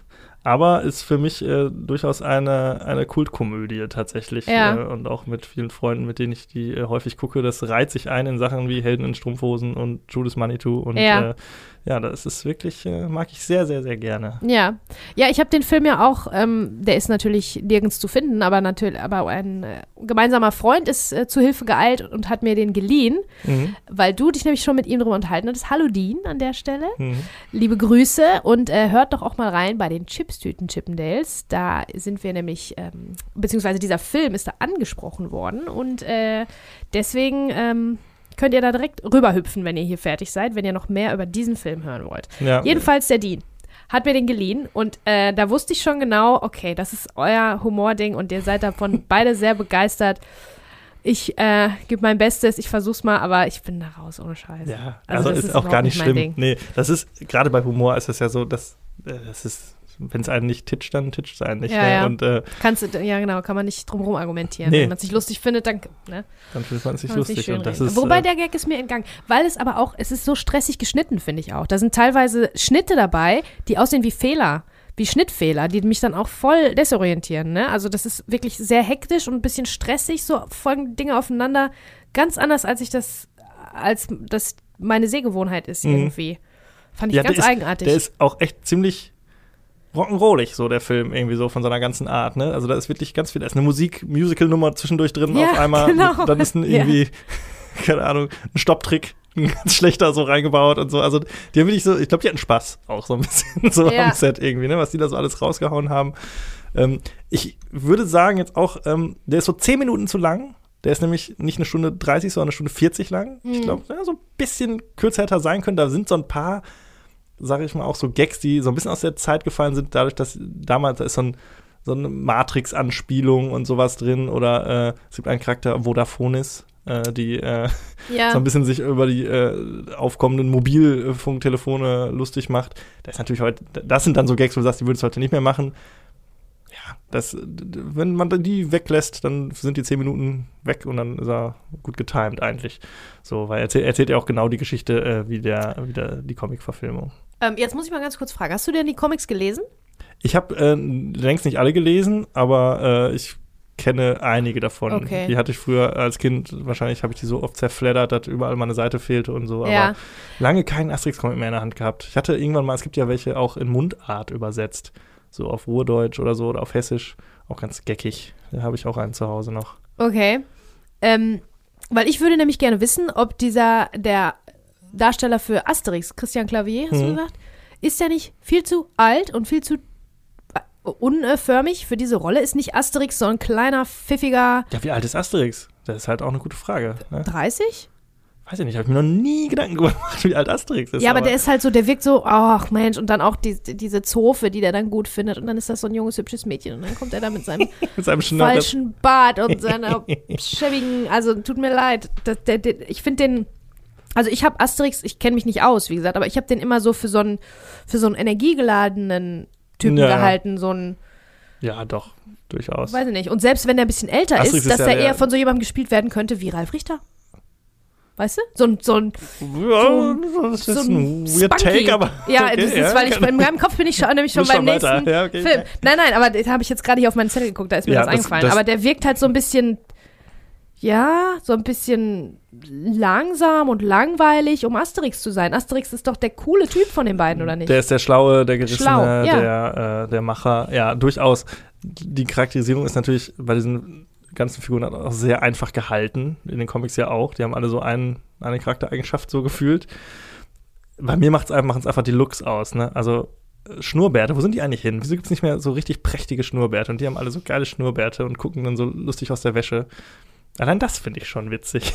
also, und ich finde, Christian Clavier macht das aber, also ich, ich weiß nicht, ob er der Rolle des Asterix gerecht wird, aber ich, ich sehe ihn da sehr gerne und ich finde ihn äh, witzig da in der Rolle, wie er das macht und was er so, macht er viel auch so über äh, körperliche Comedy, sag ich mal, wie er guckt und wie er sich bewegt und wie man den Zaubertrank quasi darstellt und so. Das, klar, das sind äh, alles keine krass tiefen Charaktere, aber für mich funktioniert das irgendwie so, weil es ja auch mehr, sag ich mal, Projektionsflächen vielleicht irgendwie sind und jetzt nicht die großen ausgefeilten. Mhm. Figuren, Ja, ja, das ja. stimmt. Das, Das war ja auch noch nie, also der, der Gag an den Asterix-Comics ist halt einfach diese Prämisse ne, mit dem Zaubertrank. Wie kann man, man muss auch nochmal sagen, wie genial ist eigentlich diese Idee von Asterix. Was für eine geile Idee auch, ne? Das ist die Römer, äh, die Gallier die Römer vermöbelt mit bloßen Händen, weil sie, weil sie einen Zaubertrank haben. Ich weiß nicht, ich hab, äh, wollte herausfinden, dieses Asterix-Franchise ist ja ein sehr großes und altes Franchise. Wie, wie, wie groß das eigentlich ist, konnte ich jetzt nicht so finden. Es gibt ja so viele Media-Franchises wie ne, Marvel Comics und hier und da. Und ich finde Asterix ja so in Europa, glaube ich, schon relativ ein großes. Ne? Also da gibt es Ja, ja, ja. einiges von und schon sehr lang. Übersieht man immer mal so ein bisschen, wenn man auch mal so an Animationsfilme oder Zeichentrickfilme denkt. Asterix immer so ein bisschen, fällt immer so ein bisschen hinten runter, finde ich. Dabei sind das ja auch geniale Filme, finde ich. Also auch die, die Comics, die Comicfilme. Und ähm, ich habe von den Nachfolgefilmen, jetzt von der Realverfilmung, ich glaube, es gibt noch zwei danach, habe ich leider keinen mehr gesehen. mhm. Ähm, ich glaube, da wurde auch der Asterix-Darsteller ausgetauscht dann Ja. durch einen äh, auch jüngeren. Da war für mich aber dann auch dann der Charme irgendwie weg, weil irgendwie mag ich Christian Clavier Ach in der so. Rolle. Ah ja, hab ich mir okay, gedacht, so, nee, muss ich dann auch nicht mehr sehen. Ich glaube, in einem hat sogar Bully mitgespielt dann. Das kann gut sein, ja. Ja. Dann wurde es auch, ja. Da gab es doch auch mal einen, wo Xavier Naidoo äh, den Song für gemacht hat. War das der davor? das, ja, das kann sein. Ich wo weiß sich einer verliebt, wo ich, wo glaube ich Asterix sich, nee, Obelix sich verliebt in Fall in, Balla. in Letizia Casta. das kann sein. Das war dann der erste, glaube ich, ja. Ah ja, okay, war das Mhm. davor? Mhm, da kann ich mich nämlich nur an diesen nervigen Song erinnern, der rauf und runter lief. Auch speziell, ne, dass für einen französischen Film ein deutscher, also deutschsprachiger Song gemacht wird, der dann die Mhm. Charts hat. ne? Ja, es ist ja auch häufig Stürmt. bei europäischen Filmen, dass das so Kollaborationen sind, ne? dass dann hier vielleicht nochmal ein bisschen Fördergeld abge Ja, ja, ganz weißt du, wir, oft, wir ja, drehen ja. mal irgendwie zwei Tage in NRW, um hier Filmstiftung noch ein bisschen Geld zu kriegen. so, das heißt, äh, da hast du dann häufig auch äh, dann irgendwie Produktionsland, äh, Deutschland, Frankreich, Italien, Polen, alle irgendwie dabei. Ja, ja, so, ja. Ne? Mhm, stimmt, hast Ähm, du recht. Vielleicht kam das dann daher. Den Aber das war schlau, weil die, dieser Song war, der lief rauf und runter. Der war, glaube ich, wirklich ganz oben platziert in den Charts. Und da sind natürlich Leute wahrscheinlich dann auch mehr in den Film reingegangen. Hm. Diese Art Cross-Promo dann. Ne? Ja, ja ich habe den, den ersten Teil tatsächlich ja einmal im Kino gesehen, aber danach auch nie wieder. Der war auch irgendwie nicht so. Ich mochte auch dieses Realistische nicht, dass man das dann wirklich so mit den Kostümen und so sich da so ernst genommen hat. War natürlich auch eine Komödie und auch quatschig, aber ich finde hier diesen voll Comic-Look, den finde ich hier sehr passend und lustig. Mhm. Ja. Ja, also von mir eine absolute Empfehlung, aber ich weiß, wie es mit Humor ist. Das ist äh, so, so Geschmackssache, wie es nur Geschmackssache sein kann. Von daher äh, muss das jeder selber wissen, ob er sich den anguckt. Für mich Kult, äh, aber ich kann ihn natürlich nicht auf den Tod verteidigen gegen alle Kritik, die es gibt, weil ja, er ist halt auch fehlerbehaftet. Ja, was soll ich sagen? Apropos Relativität von Comedy. Jetzt äh, besprechen wir auch eine, eine Komödie. Äh, und zwar, was nicht passt, wird passend gemacht. Ein alter äh, Bauarbeiter-Grundsatz, den man überall kennt, ne? Passt schon alles irgendwie. So, dieser Film, ich weiß wirklich gar nicht, wo ich anfangen soll. Ich habe so viele Informationen, mein Kopf äh, platzt vor Informationen, weil dieser Film ist nämlich ein Peter Torwart-Film. Und zwar die zweite Installation der Unna-Trilogie. Angefangen mit Bang Boom Bang, dann Was nicht passt, wird passend gemacht und gefolgt von Goldene Zeiten. Und äh, für alle, die es nicht wissen, wir haben bereits einen Podcast gemacht über Bang Boom Bang, wo wir in 108 Folgen den Film minutenweise auseinandergenommen haben. Dieses äh, Werk heißt Eine Minute Hardcore. Deswegen, ähm, ja, was Peter Torwart angeht und auch ein Großteil dieses Casts und die Backstory und so weiter, da äh, könnte ich euch Sachen erzählen. Komm, hör mir auf, sag ich nur, da könnte ich euch was erzählen. Aber ich will natürlich jetzt hier nicht äh, so riesig ausholen und versuche mich ein bisschen zu, zu zügeln. Ähm, das ist ein Film, der basiert auf dem gleichnamigen Kurzfilm von 1997. Den hat Peter Torwart damals gemacht, als er noch ähm, studiert hat an der Filmhochschule in München. Ähm, und da waren auch einige von diesen, von den gleichen, also die Charaktere waren die gleichen. Ähm, und es waren auch Schauspieler, die jetzt dabei sind, dabei damals. Und äh, ja, Peter Torwart ist dann äh, mit Bang Boom Bang, seinem Erstlingswerk, äh, sehr erfolgreich gewesen und hat dann hier aus Was nicht passt, wird passend gemacht, einen Spielfilm gemacht. Ähm, es geht um, worum geht's? Es geht um eine, es ist einfach eine, eine Ruhrpott-Geschichte, ein Ruhrpott-Märchen mal wieder. Ein bisschen auch ein Ganoven-Märchen, so wie Bang Boom Bang war, aber anders. Also wir sind bei Bauarbeitern, ähm, die ja, ein, die ja auch ein eigener Schlag sind, wie wir hier wissen im Ruhrgebiet, ne? Ähm, die sind rau, aber gutherzig. So wirft man ihnen vor. Und äh, ja, so ist das hier alles, so ist, entwickelt sich diese ganze Geschichte. Also die Bauarbeiter ähm, sind bei einer Firma angestellt, geführt von ähm, einem der Wiesenkamp-Brüder, der in Konkurrenz ist zu seinem Bruder. Dieser Bruder, aber bei dem die angestellt sind, ist der, der ähm, bodenständigere von den beiden, der hat früher auch mit auf dem Bau gearbeitet und so weiter. Der kann irgendwann nicht mehr zahlen, die versuchen den ähm, über den Tisch zu ziehen. Äh, da gibt es Sachen über einen Polenstrich, von wo aus die dann einen äh, polnischen Leiharbeiter holen und so weiter und so fort. Das ist alles ganz. Ähm, also der Humor ist äh, ein bisschen in die Jahre gekommen, ist ein bisschen gealtert, was da so für Begriffe, Begrifflichkeiten benutzt werden und wo da so der Witz herkommt, würde man wahrscheinlich heute nicht mehr so machen, weil diese Bauarbeiter, diese speziellen, mit denen wir da unterwegs sind, sind jetzt nicht gerade woke, ne? Sag ich jetzt mal. Ähm, das würde man heute, glaube ich, so nicht mehr schreiben, aber damals war es eine richtig, also ich fand den sau witzig und es war eine richtig coole Geschichte, wo man wieder dieses im, im ganz normalen, in Bauarbeitern im Ruhrpott, was ganz Besonderes gefunden hat und die so zu den Stars gemacht hat, ne? Also da, die werden dann verwickelt in, ähm, also verwickeln sich im Prinzip selber in kriminelle Geschäfte und dann ist da noch ein junger Praktikant dabei, der in der Zeit, also der seine Fish out of Water Geschichte durchlebt, der eigentlich da nicht hinpasst, aber dann doch ähm, nicht mehr so arrogant ist hinterher also es ist, ähm, sind ganz, ganz viele Elemente dabei. Da schaffe ich jetzt gar nicht ins, ins Detail zu gehen, was jetzt genau die Handlung ist. Ähm, Fusch am Bau würde man vielleicht so, da würde man das vielleicht zusammenfassen. Und ähm, ja, ich fand den ganz, ganz toll, sage ich direkt jetzt von, von, von vorne weg. Und er ist wirklich speziell auch. Also ich kann mir vorstellen, dass er nicht mehr vielen Leuten gefällt. Also ich glaube, Bang Boom Bang kommt nach so vielen Jahren ein bisschen besser an. Aber der hier ist halt was nicht passt, ist schon, ist schon speziell, weil er halt wirklich absolut ins Ruhrgebiet gehört, glaube ich, in den Pott. Und weil er auch absolut in seine, in seine Zeit gehört, sowohl vom Humor als auch von der Ausstattung, als auch von der Geschichte. Also, das ist wirklich ein Kind äh, der Anfang 2000er. Ähm, wen haben wir dabei? Peter Torwart, äh, der Regisseur, damals übrigens 31 Jahre alt. Ein ganz junger. Ähm, der spielt auch äh, den Philipp, den Praktikanten, der da am, am, am Bau ist und äh, da arbeiten muss, obwohl der eigentlich keinen Bock drauf hat. Äh, dann haben wir Ralf Richter natürlich als Kalle und wir haben Willi Tomczyk als Horst und wir haben äh, Hilmi Söser als äh, Kümmel, Herr Kümel. Und ähm, Dietmar Bär statt Dieter Krebs als Herrn Wiesenkamp. Also im Kurzfilm 1997 hat Dieter Krebs diese Rolle gespielt. Ähm, der hat auch im Bang Boom Bang natürlich geglänzt als Werner Kampmann. Der ist dann leider verstorben und äh, Dietmar Bär hat die Rolle übernommen. Da sind ganz, ganz viele Leute, die auch bei Bang Boom Bang zu sehen waren und überhaupt in diesem Universum, in dieser Una-Trilogie immer wieder vorkommen, in der gleichen oder in anderen Rollen. Ähm, dann haben wir noch Alexandra Maria Lara. Die ist die, die, die einzige, also ist die Leading Lady im Prinzip in dem Film. Das ist äh, die Tochter von Willy Tomczyk und der Love Interest natürlich von dem Philipp. Ähm, also ein junges Mädchen, Anfang der 2000er, was da so, also die ist ein bisschen auf sich gestellt, die ist ein bisschen alleine. Ich, die fällt auch ein bisschen raus, weil Alexandra Maria Lara ist nun mal so eine ist ja wirklich auch so eine, so eine Lichtgestalt irgendwie, Mhm. ne? Ja. Die, äh, weiß ich nicht, die sehe ich jetzt da nicht in, äh, in Kamen an der Baustelle stehen oder in Unna an der Baustelle stehen. Ähm, ja, was soll ich sagen? Ich kann so viel sagen. Ich muss auch noch sagen, also die Musik zum Beispiel ist von äh, Stoppock gemacht worden. Das ist äh, so eine, äh, eine Band mit deutschen Texten auch. Das ist eigentlich richtig cool, so ein bisschen bluesig. Mhm. Ähm, und ähm, ja, da finde ich allerdings, dass die Texte ein bisschen zu, also dass man, äh, da- dass man zu sehr Bezug nimmt. Das lenkt mich dann ab. Dann sehe ich nicht mehr so viel von dem Film, sondern höre eher auf den Text. Aber Mhm. auch das ist ja Absicht.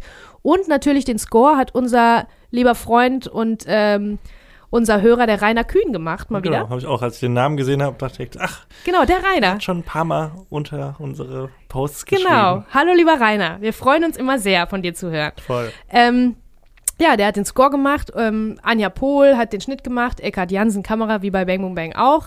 Alles Homies von uns. Ne, die kennen wir jetzt schon alle. Liebe Grüße Ja, an du, alle. du auf jeden Fall. Ja, also ähm, der Drehort war damals direkt schon ein, ein äh, kleiner Trivia-Fact. Dieser Drehort, das war die Baustelle, wo Giuseppe Reiner vom BVB seine Villa sich hat hinbauen lassen. Ja. Also an der Baustelle hat man dann äh, gefilmt. Ähm, ja, was äh, sagst du? Also ich kann so viel mehr erzählen, aber ich will jetzt Mhm. nicht, ich will nicht, ich weiß gar nicht, wo ich anfangen soll, ehrlich gesagt. Also, äh, okay, also ich fange an, äh, ich fange an mit der, was ich sehr, sehr stark finde an dem Film, ist, dass da sind, da sind so viele Charaktere, die miteinander verbunden sind. Der Bürgermeister, der Aufsichtsratsvorsitzende, der Leiter der Baustelle von der anderen Baustelle, bla bla bla. Dann noch die jeweiligen Ehefrauen, die dann auch irgendwie Mhm. den Partner wechseln und so weiter. Das sind wirklich super viele äh, Leute. Und ich finde das ganz klasse gemacht, wie die etabliert sind, weil ich habe nie das Gefühl, da verloren zu sein. Das ist schon wirklich sehr gut in so Nebensätzen gedroppt, wer wen warum kennt Mhm. und wo welche Verbindung herkommt. Das auch, ist also gar nicht das bei so vielen Leuten gar nicht so einfach, finde Ich ich. finde auch sehr übersichtlich. Übersichtlich, also genau. Da, man ist zu keiner Zeit verloren irgendwie, dass man irgendwie nicht weiß, was los ist. Genau, man kommt da wirklich immer super mit, Mhm. obwohl da viele Namen und viele, viele Zusammenhänge so auf einen, auf einen so ein bisschen einprasseln, aber das ähm, wird ganz nebenbei und richtig gut in irgendwie Nebensätzen erklärt und man ist davon nicht, nicht überfordert oder ne, denkt, ach, das ist scheiße, wer war denn der jetzt nochmal? Das ist alles, man ist da sofort drin. Also das finde ich echt super gemacht. Das war bei, äh, äh, also das ist auch eine Stärke, muss ich sagen, von Peter Torwart, dass die Exposition echt gut gemacht ist. Dass sie super stark ist, dass man dann auch sofort weiß, mit welchen Charakteren man so ähm, zu tun hat, aufgrund von einem kurzen Satz oder von Mimik oder auch von Ausstattung. Da weißt du schon direkt, die Leute einzuschätzen. Mhm. Ähm, ja, und ähm, ich finde, das ist ein klasse Film. Ein super Ja. Nachfolger von Bang Boom Bang. Ja, ich habe den zum ersten Mal jetzt gesehen. Oh, ehrlich? Ja, ich kannte den nicht. Ich bin allerdings ja auch jetzt nicht so der Riesenexperte, was deutsche Filme angeht. Mhm.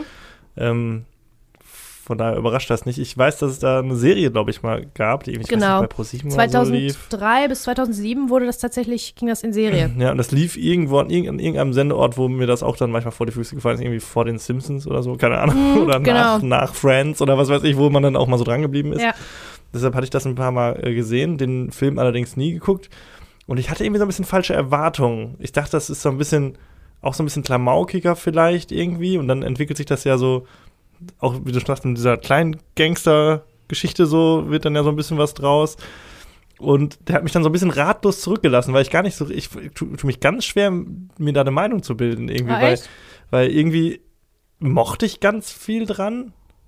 Ganz viele Sachen habe ich dann aber auch irgendwie, haben mich so überrascht, weil ich das nicht erwartet hatte. Und dann war ich irgendwie so, hm, weiß ich jetzt gar nicht. Also wie fand ich den denn jetzt? Ich kann es wirklich auch bis jetzt noch nicht so richtig sagen. Ähm, ich hatte, ich mag total solche Milieustudien irgendwie. Ich bin Mhm. ja auch riesiger Werner Beinhardt-Fan. Ja. Das ist ja auch so, ne, mit diesem auf dem Bau oder hier Gas-Wasser-Scheiße und so. Ja, und ja. Diese, das ist, da hätte ich mir vielleicht ein bisschen mehr gewünscht, dass es mehr so auch um diesen Baustellenalltag geht, was ich wahrscheinlich irgendwie so aus der Serie, glaube ich, noch so ein bisschen hatte, dass ich dachte, da geht es ein bisschen mehr drum. Mhm. Hier sind ja dann doch andere Geschichten irgendwie, die da passieren, wichtiger. Das hat mir ein bisschen gefehlt, ähm, aber gar nicht jetzt negativ, dass es nicht drin ist, aber war jetzt so nur mein persönlicher Wunsch. Und äh, ja, irgendwie, ich mochte ganz viel dran. Ähm, manche Sachen habe ich nicht so richtig, waren nicht so richtig meins und ich kann bis jetzt noch nicht so richtig sagen. Also wenn du mich jetzt fragen würdest, eine Sternewertung könnte ich gar, könnte ich immer noch nicht sagen. Muss ich, glaube ich, noch mal gucken. Ja. Irgendwie. Also der Film hat tatsächlich, ich, ich glaube, der hat schon ein bisschen das Problem, ähm, dass der äh, die Genres, also dass der so einen Genrewechsel hat. Also um Mhm. genau zu sein, der wird ganz schön finster. Ja, also man lacht auch, ja. und das ist wirklich, das ist von der ersten Sekunde an lustig und geckig und auch wirklich ähm, geckiger als Bang Boom Bang. Bang Boom Bang ist von Anfang an hat so eine auch eine ernste, ähm, ja, eine ernste Komponente und hier ist das von Anfang an richtig viel gut, richtig lustig und alles. Also du, man wird schon zum Lachen angehalten, noch Mhm. also wirklich wie Comedy, auch Physical Comedy und so.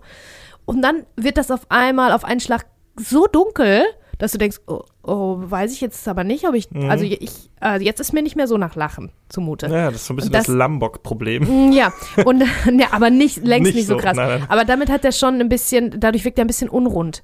Ne, da hat er Ja, schon ein bisschen Problem mit der Vielleicht ist Film. das, genau. Ähm, okay, soll ich spoilern? Ich spoiler. Das ist ja auch was, was direkt am Anfang passiert. Ähm, ähm, also dieser, der Mensch, der angeheuert wird, um auf der Baustelle zu helfen, der fällt vom Gerüst nach einer halben Stunde Arbeit und ähm, äh, stirbt, vermeintlich. Und dann ähm, müssen die den quasi verbuddeln und dann gießen die den ins Fundament. Ne?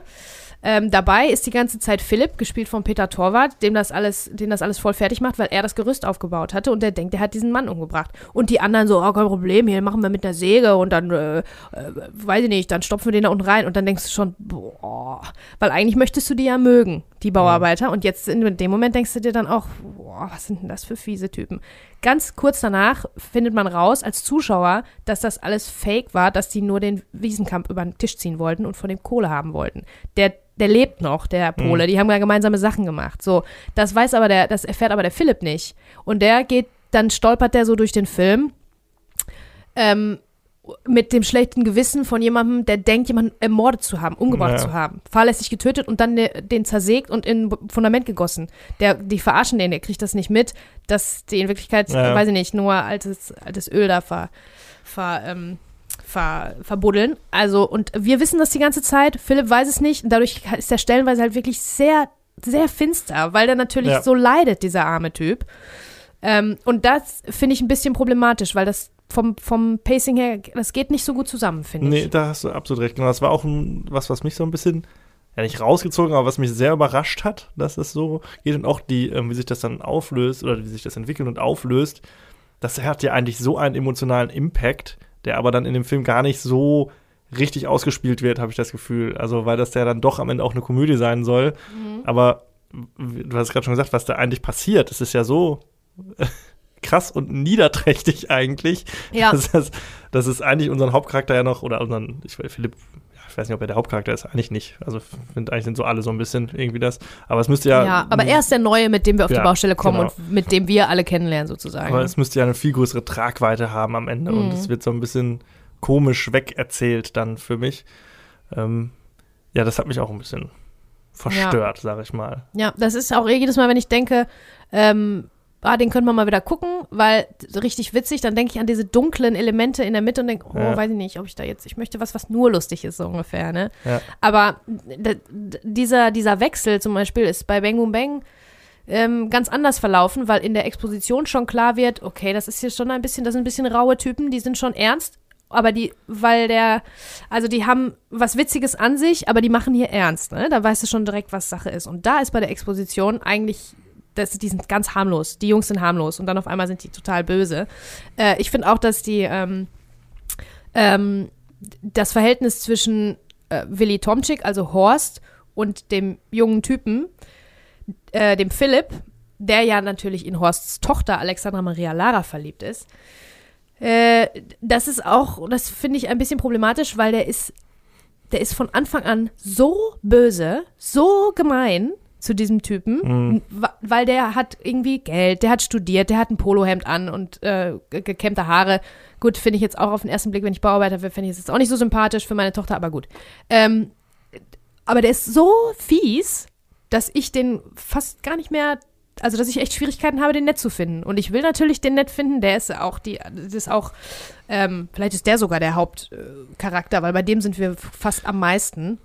Ja. Aber eigentlich ist es diese Gang auf der Baustelle und ich will die natürlich alle, ich will die natürlich alle mögen. Ich soll die mögen, das merkt man ja von Anfang an, aber der ist wirklich ganz schön böse. Nur weil dieser Junge seine Tochter ganz gut findet. Ja, das finde ich gut. Also das hast du jetzt gut gesagt. Vielleicht ist das auch ein bisschen ein Problem, was ich habe, dass ich nicht so richtig eine Figur habe, wo ich sage, das ist jetzt mein Sympathieträger irgendwie, mit dem Ja, ich das so wechselt mit. sich so ab, ne? Und das Weil das du hast schon bisschen genau die Bauarbeiter, die halt diesen lustigen Gag mit dem fingierten Tod äh, machen. Dann hast du den, den, ja, die sind halt dadurch alle im Prinzip schon mal raus, so richtig als Haupt. Dann hast du den Philipp, der muss man auch sagen, jetzt auch schauspielerisch vielleicht nicht unbedingt äh, die Sterne vom Himmel spielt und auch äh, dem jetzt auch nicht so viel gegeben wird, also der eher so ein bisschen blass bleibt und der auch nicht so eindeutig so als Hauptfigur und Sympathieträger dargestellt ist.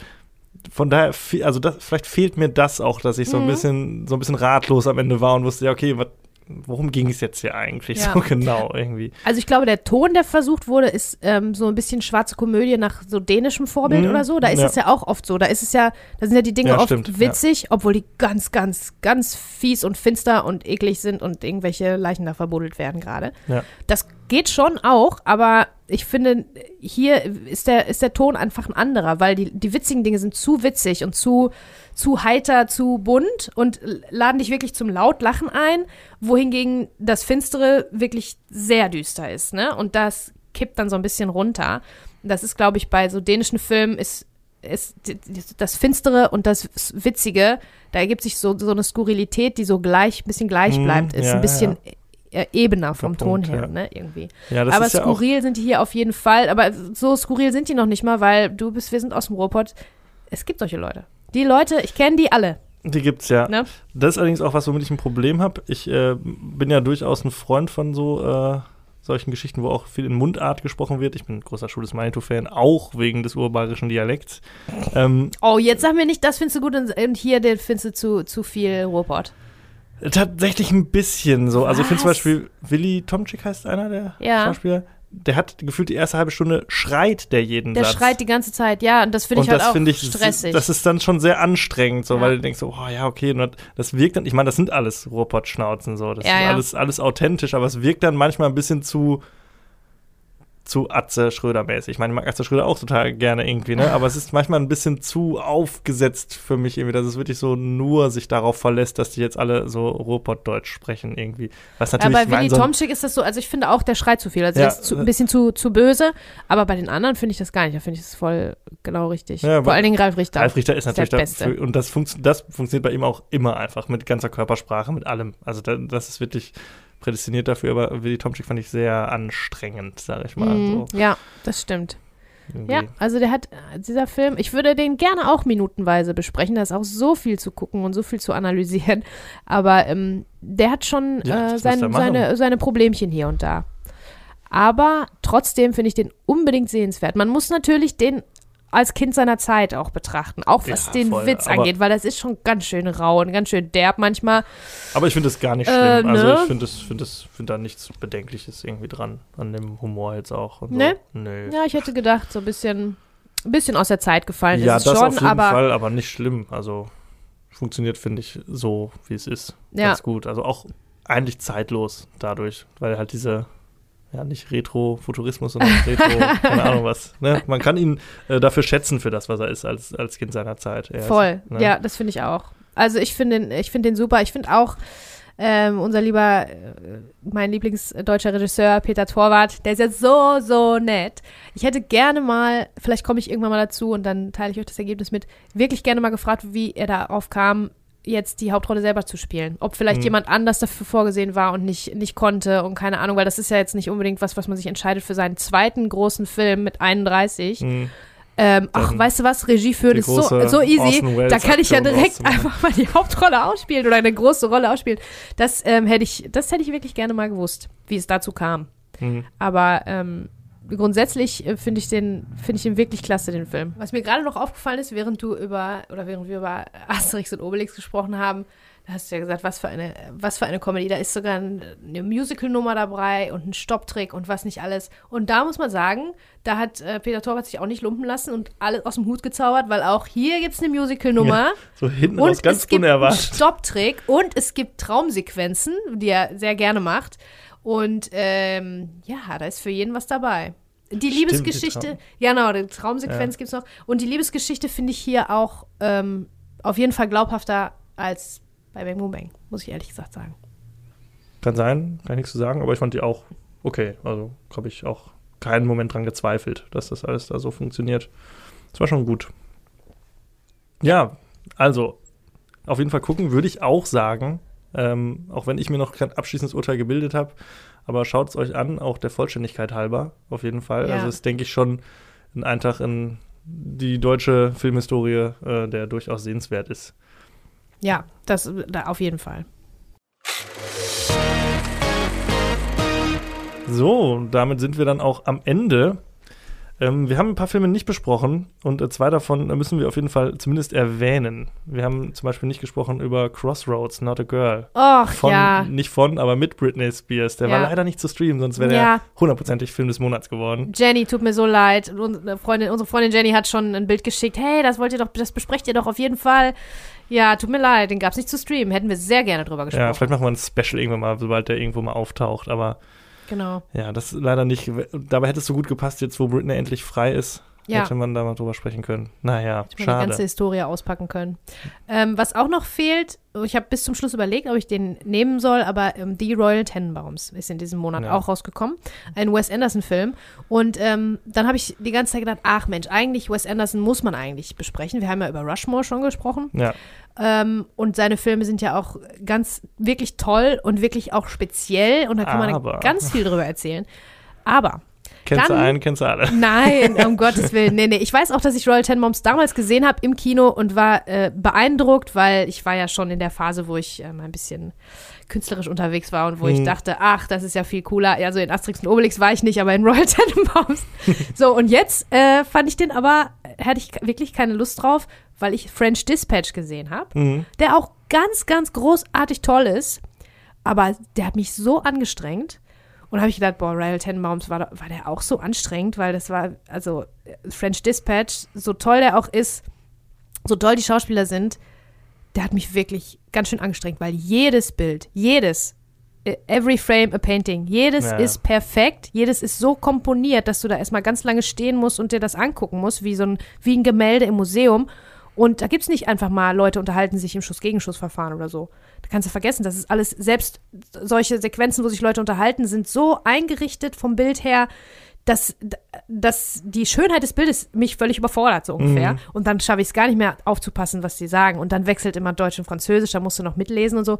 Eieiei, nee, das hat mich so angestrengt, dass ich dachte, nee, Muss nee, nicht. ich lasse die Royal Tenenbaums mal weg und sag nur, dass ich den gesehen habe und dass er wirklich sehr toll ist und ich den weiterempfehle. Aber der wäre mir jetzt zu anstrengend gewesen. Ja, und ich habe das gerade so ein bisschen despektierlich natürlich gesagt, kennst du einen, kennst du alle. So ist es natürlich nicht. Aber man muss natürlich auch sagen, wenn du jetzt Wes Anderson-Filme guckst, du kannst eigentlich zu den allen immer nur sagen, die sind alle großartig. Guckt euch alle an, die sind alle handwerklich total toll. Die sind aber auch alle sehr, also von ihrem Stil so ein bisschen ähnlich irgendwie und auch jetzt nicht so die, wo man so immer Bock drauf hat, die zu gucken. Deshalb picken wir uns da dann äh, in Zukunft so die, die Rosinen raus und äh, besprechen wahrscheinlich nicht jeden einzelnen Wes Anderson-Film. Ja, die haben leider gerne mal so ein bisschen Style over Substance Ja. Probleme. Also Ja. das heißt nicht, dass sie keine Substanz haben, aber der Style und der Look ist schon äh, enorm wichtiger als der Inhalt und Ja. deswegen, ja, manchmal ist es ein bisschen problematisch. Diesmal nicht, genau. Ja, aber das war's dann für den äh, Monat März 2002. Vielen Dank fürs Zuhören.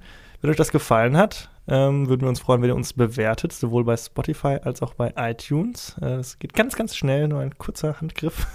würden wir uns sehr freuen. Und ansonsten äh, würden wir uns natürlich auch freuen, wenn ihr uns auf Instagram folgt und da fleißig kommentiert, liked und auch an unseren Umfragen teilnehmt. Sollen wir eigentlich noch eine machen? Eine, eine Movie-Film-Challenge oder machen wir es erst? Ja, Jetzt ganz spontan, aber gar nicht, gar nicht abgesprochen, oder? Sollen wir noch eine machen? Machen machen Ja, machen wir. Ich muss ich jetzt aber erstmal raussuchen hier. Wir haben ja irgendwo hier so unser, unseren Fundus an äh, tollen Fragen. Ja, dann ähm, darfst du äh, eine Frage wählen, eine Zahl zwischen 1 und 30, die wir noch nicht hatten. Ich weiß nicht, welche wir schon hatten, aber sag einfach mal irgendwas. 15. 15. Oh. Ein Film, der dich glücklich macht. A film that makes you feel happy. Oh, Ein viel gut Film, der gute Laune lässt. Da wäre sowas wie Ice Amelie. zum Beispiel. Ja, Amelie. Ja, okay. also Ähm, ich weiß nicht, das ist der Film, ja, deshalb habe ich damals noch so ein feuriges, äh, feuriges Plädoyer gehalten. Das ist der Film, den ich Aliens zeigen würde, um die davon abzuhalten, die Welt zu zerstören, um denen zu zeigen, die Menschen sind doch in Ordnung. Das ist Amelie. Also äh, glücklich, ja. Ja, ich glaube Amelie macht mich glücklich. Ach Mann, jetzt habe ich jetzt zu schnell geantwortet. Jetzt ärgere ich mich bestimmt gleich wieder, wenn du was sagst. Ich muss jetzt auch, ich nehme mir jetzt die Zeit, ich denke jetzt kurz nach. Ich denke auch nochmal nach und vielleicht mal ich sag ich mir fallen, anderes. mir fallen immer die geilsten Sachen ein, natürlich, wenn es viel zu spät ist.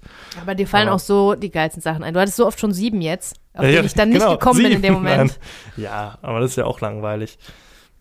Mm, Also was ich ja immer, ich mag ja immer Sportfilme zum Beispiel. Die, die enden meistens auf einer High Note, sag ich Mhm, mal. Ja. Komödien sind auch immer gut. Disney-Filme auch ganz viele. Aber ich glaube, ich gehe einfach mal mit einem ganz klassischen äh, Sportfilm Cool Runnings. Oh, Das ist jetzt das, mein, ist ein, das ist ein guter das ist Feelgood-Film. jetzt Ja, mein Feelgood-Film. finde ich gut. Ich glaube, ich bleibe auch bei Amelie. Mir ist nichts Besseres eingefallen. Ja. Es fällt einem immer irgendwas, irgendwann Aber was Besseres ein. Aber manchmal Euch, man, liebe Community, werden Genau. bessere Sachen einfallen. Das weiß ich jetzt schon. Auf jeden Fall. Ja, dann war es das an dieser Stelle. Vielen lieben Dank fürs Zuhören. Das letzte Wort gehört dir. Ähm, Bananarama. vielen Dank. äh, vielen Dank fürs Zuhören und ich freue mich aufs nächste Mal. Bis dann. Filmzeitreise.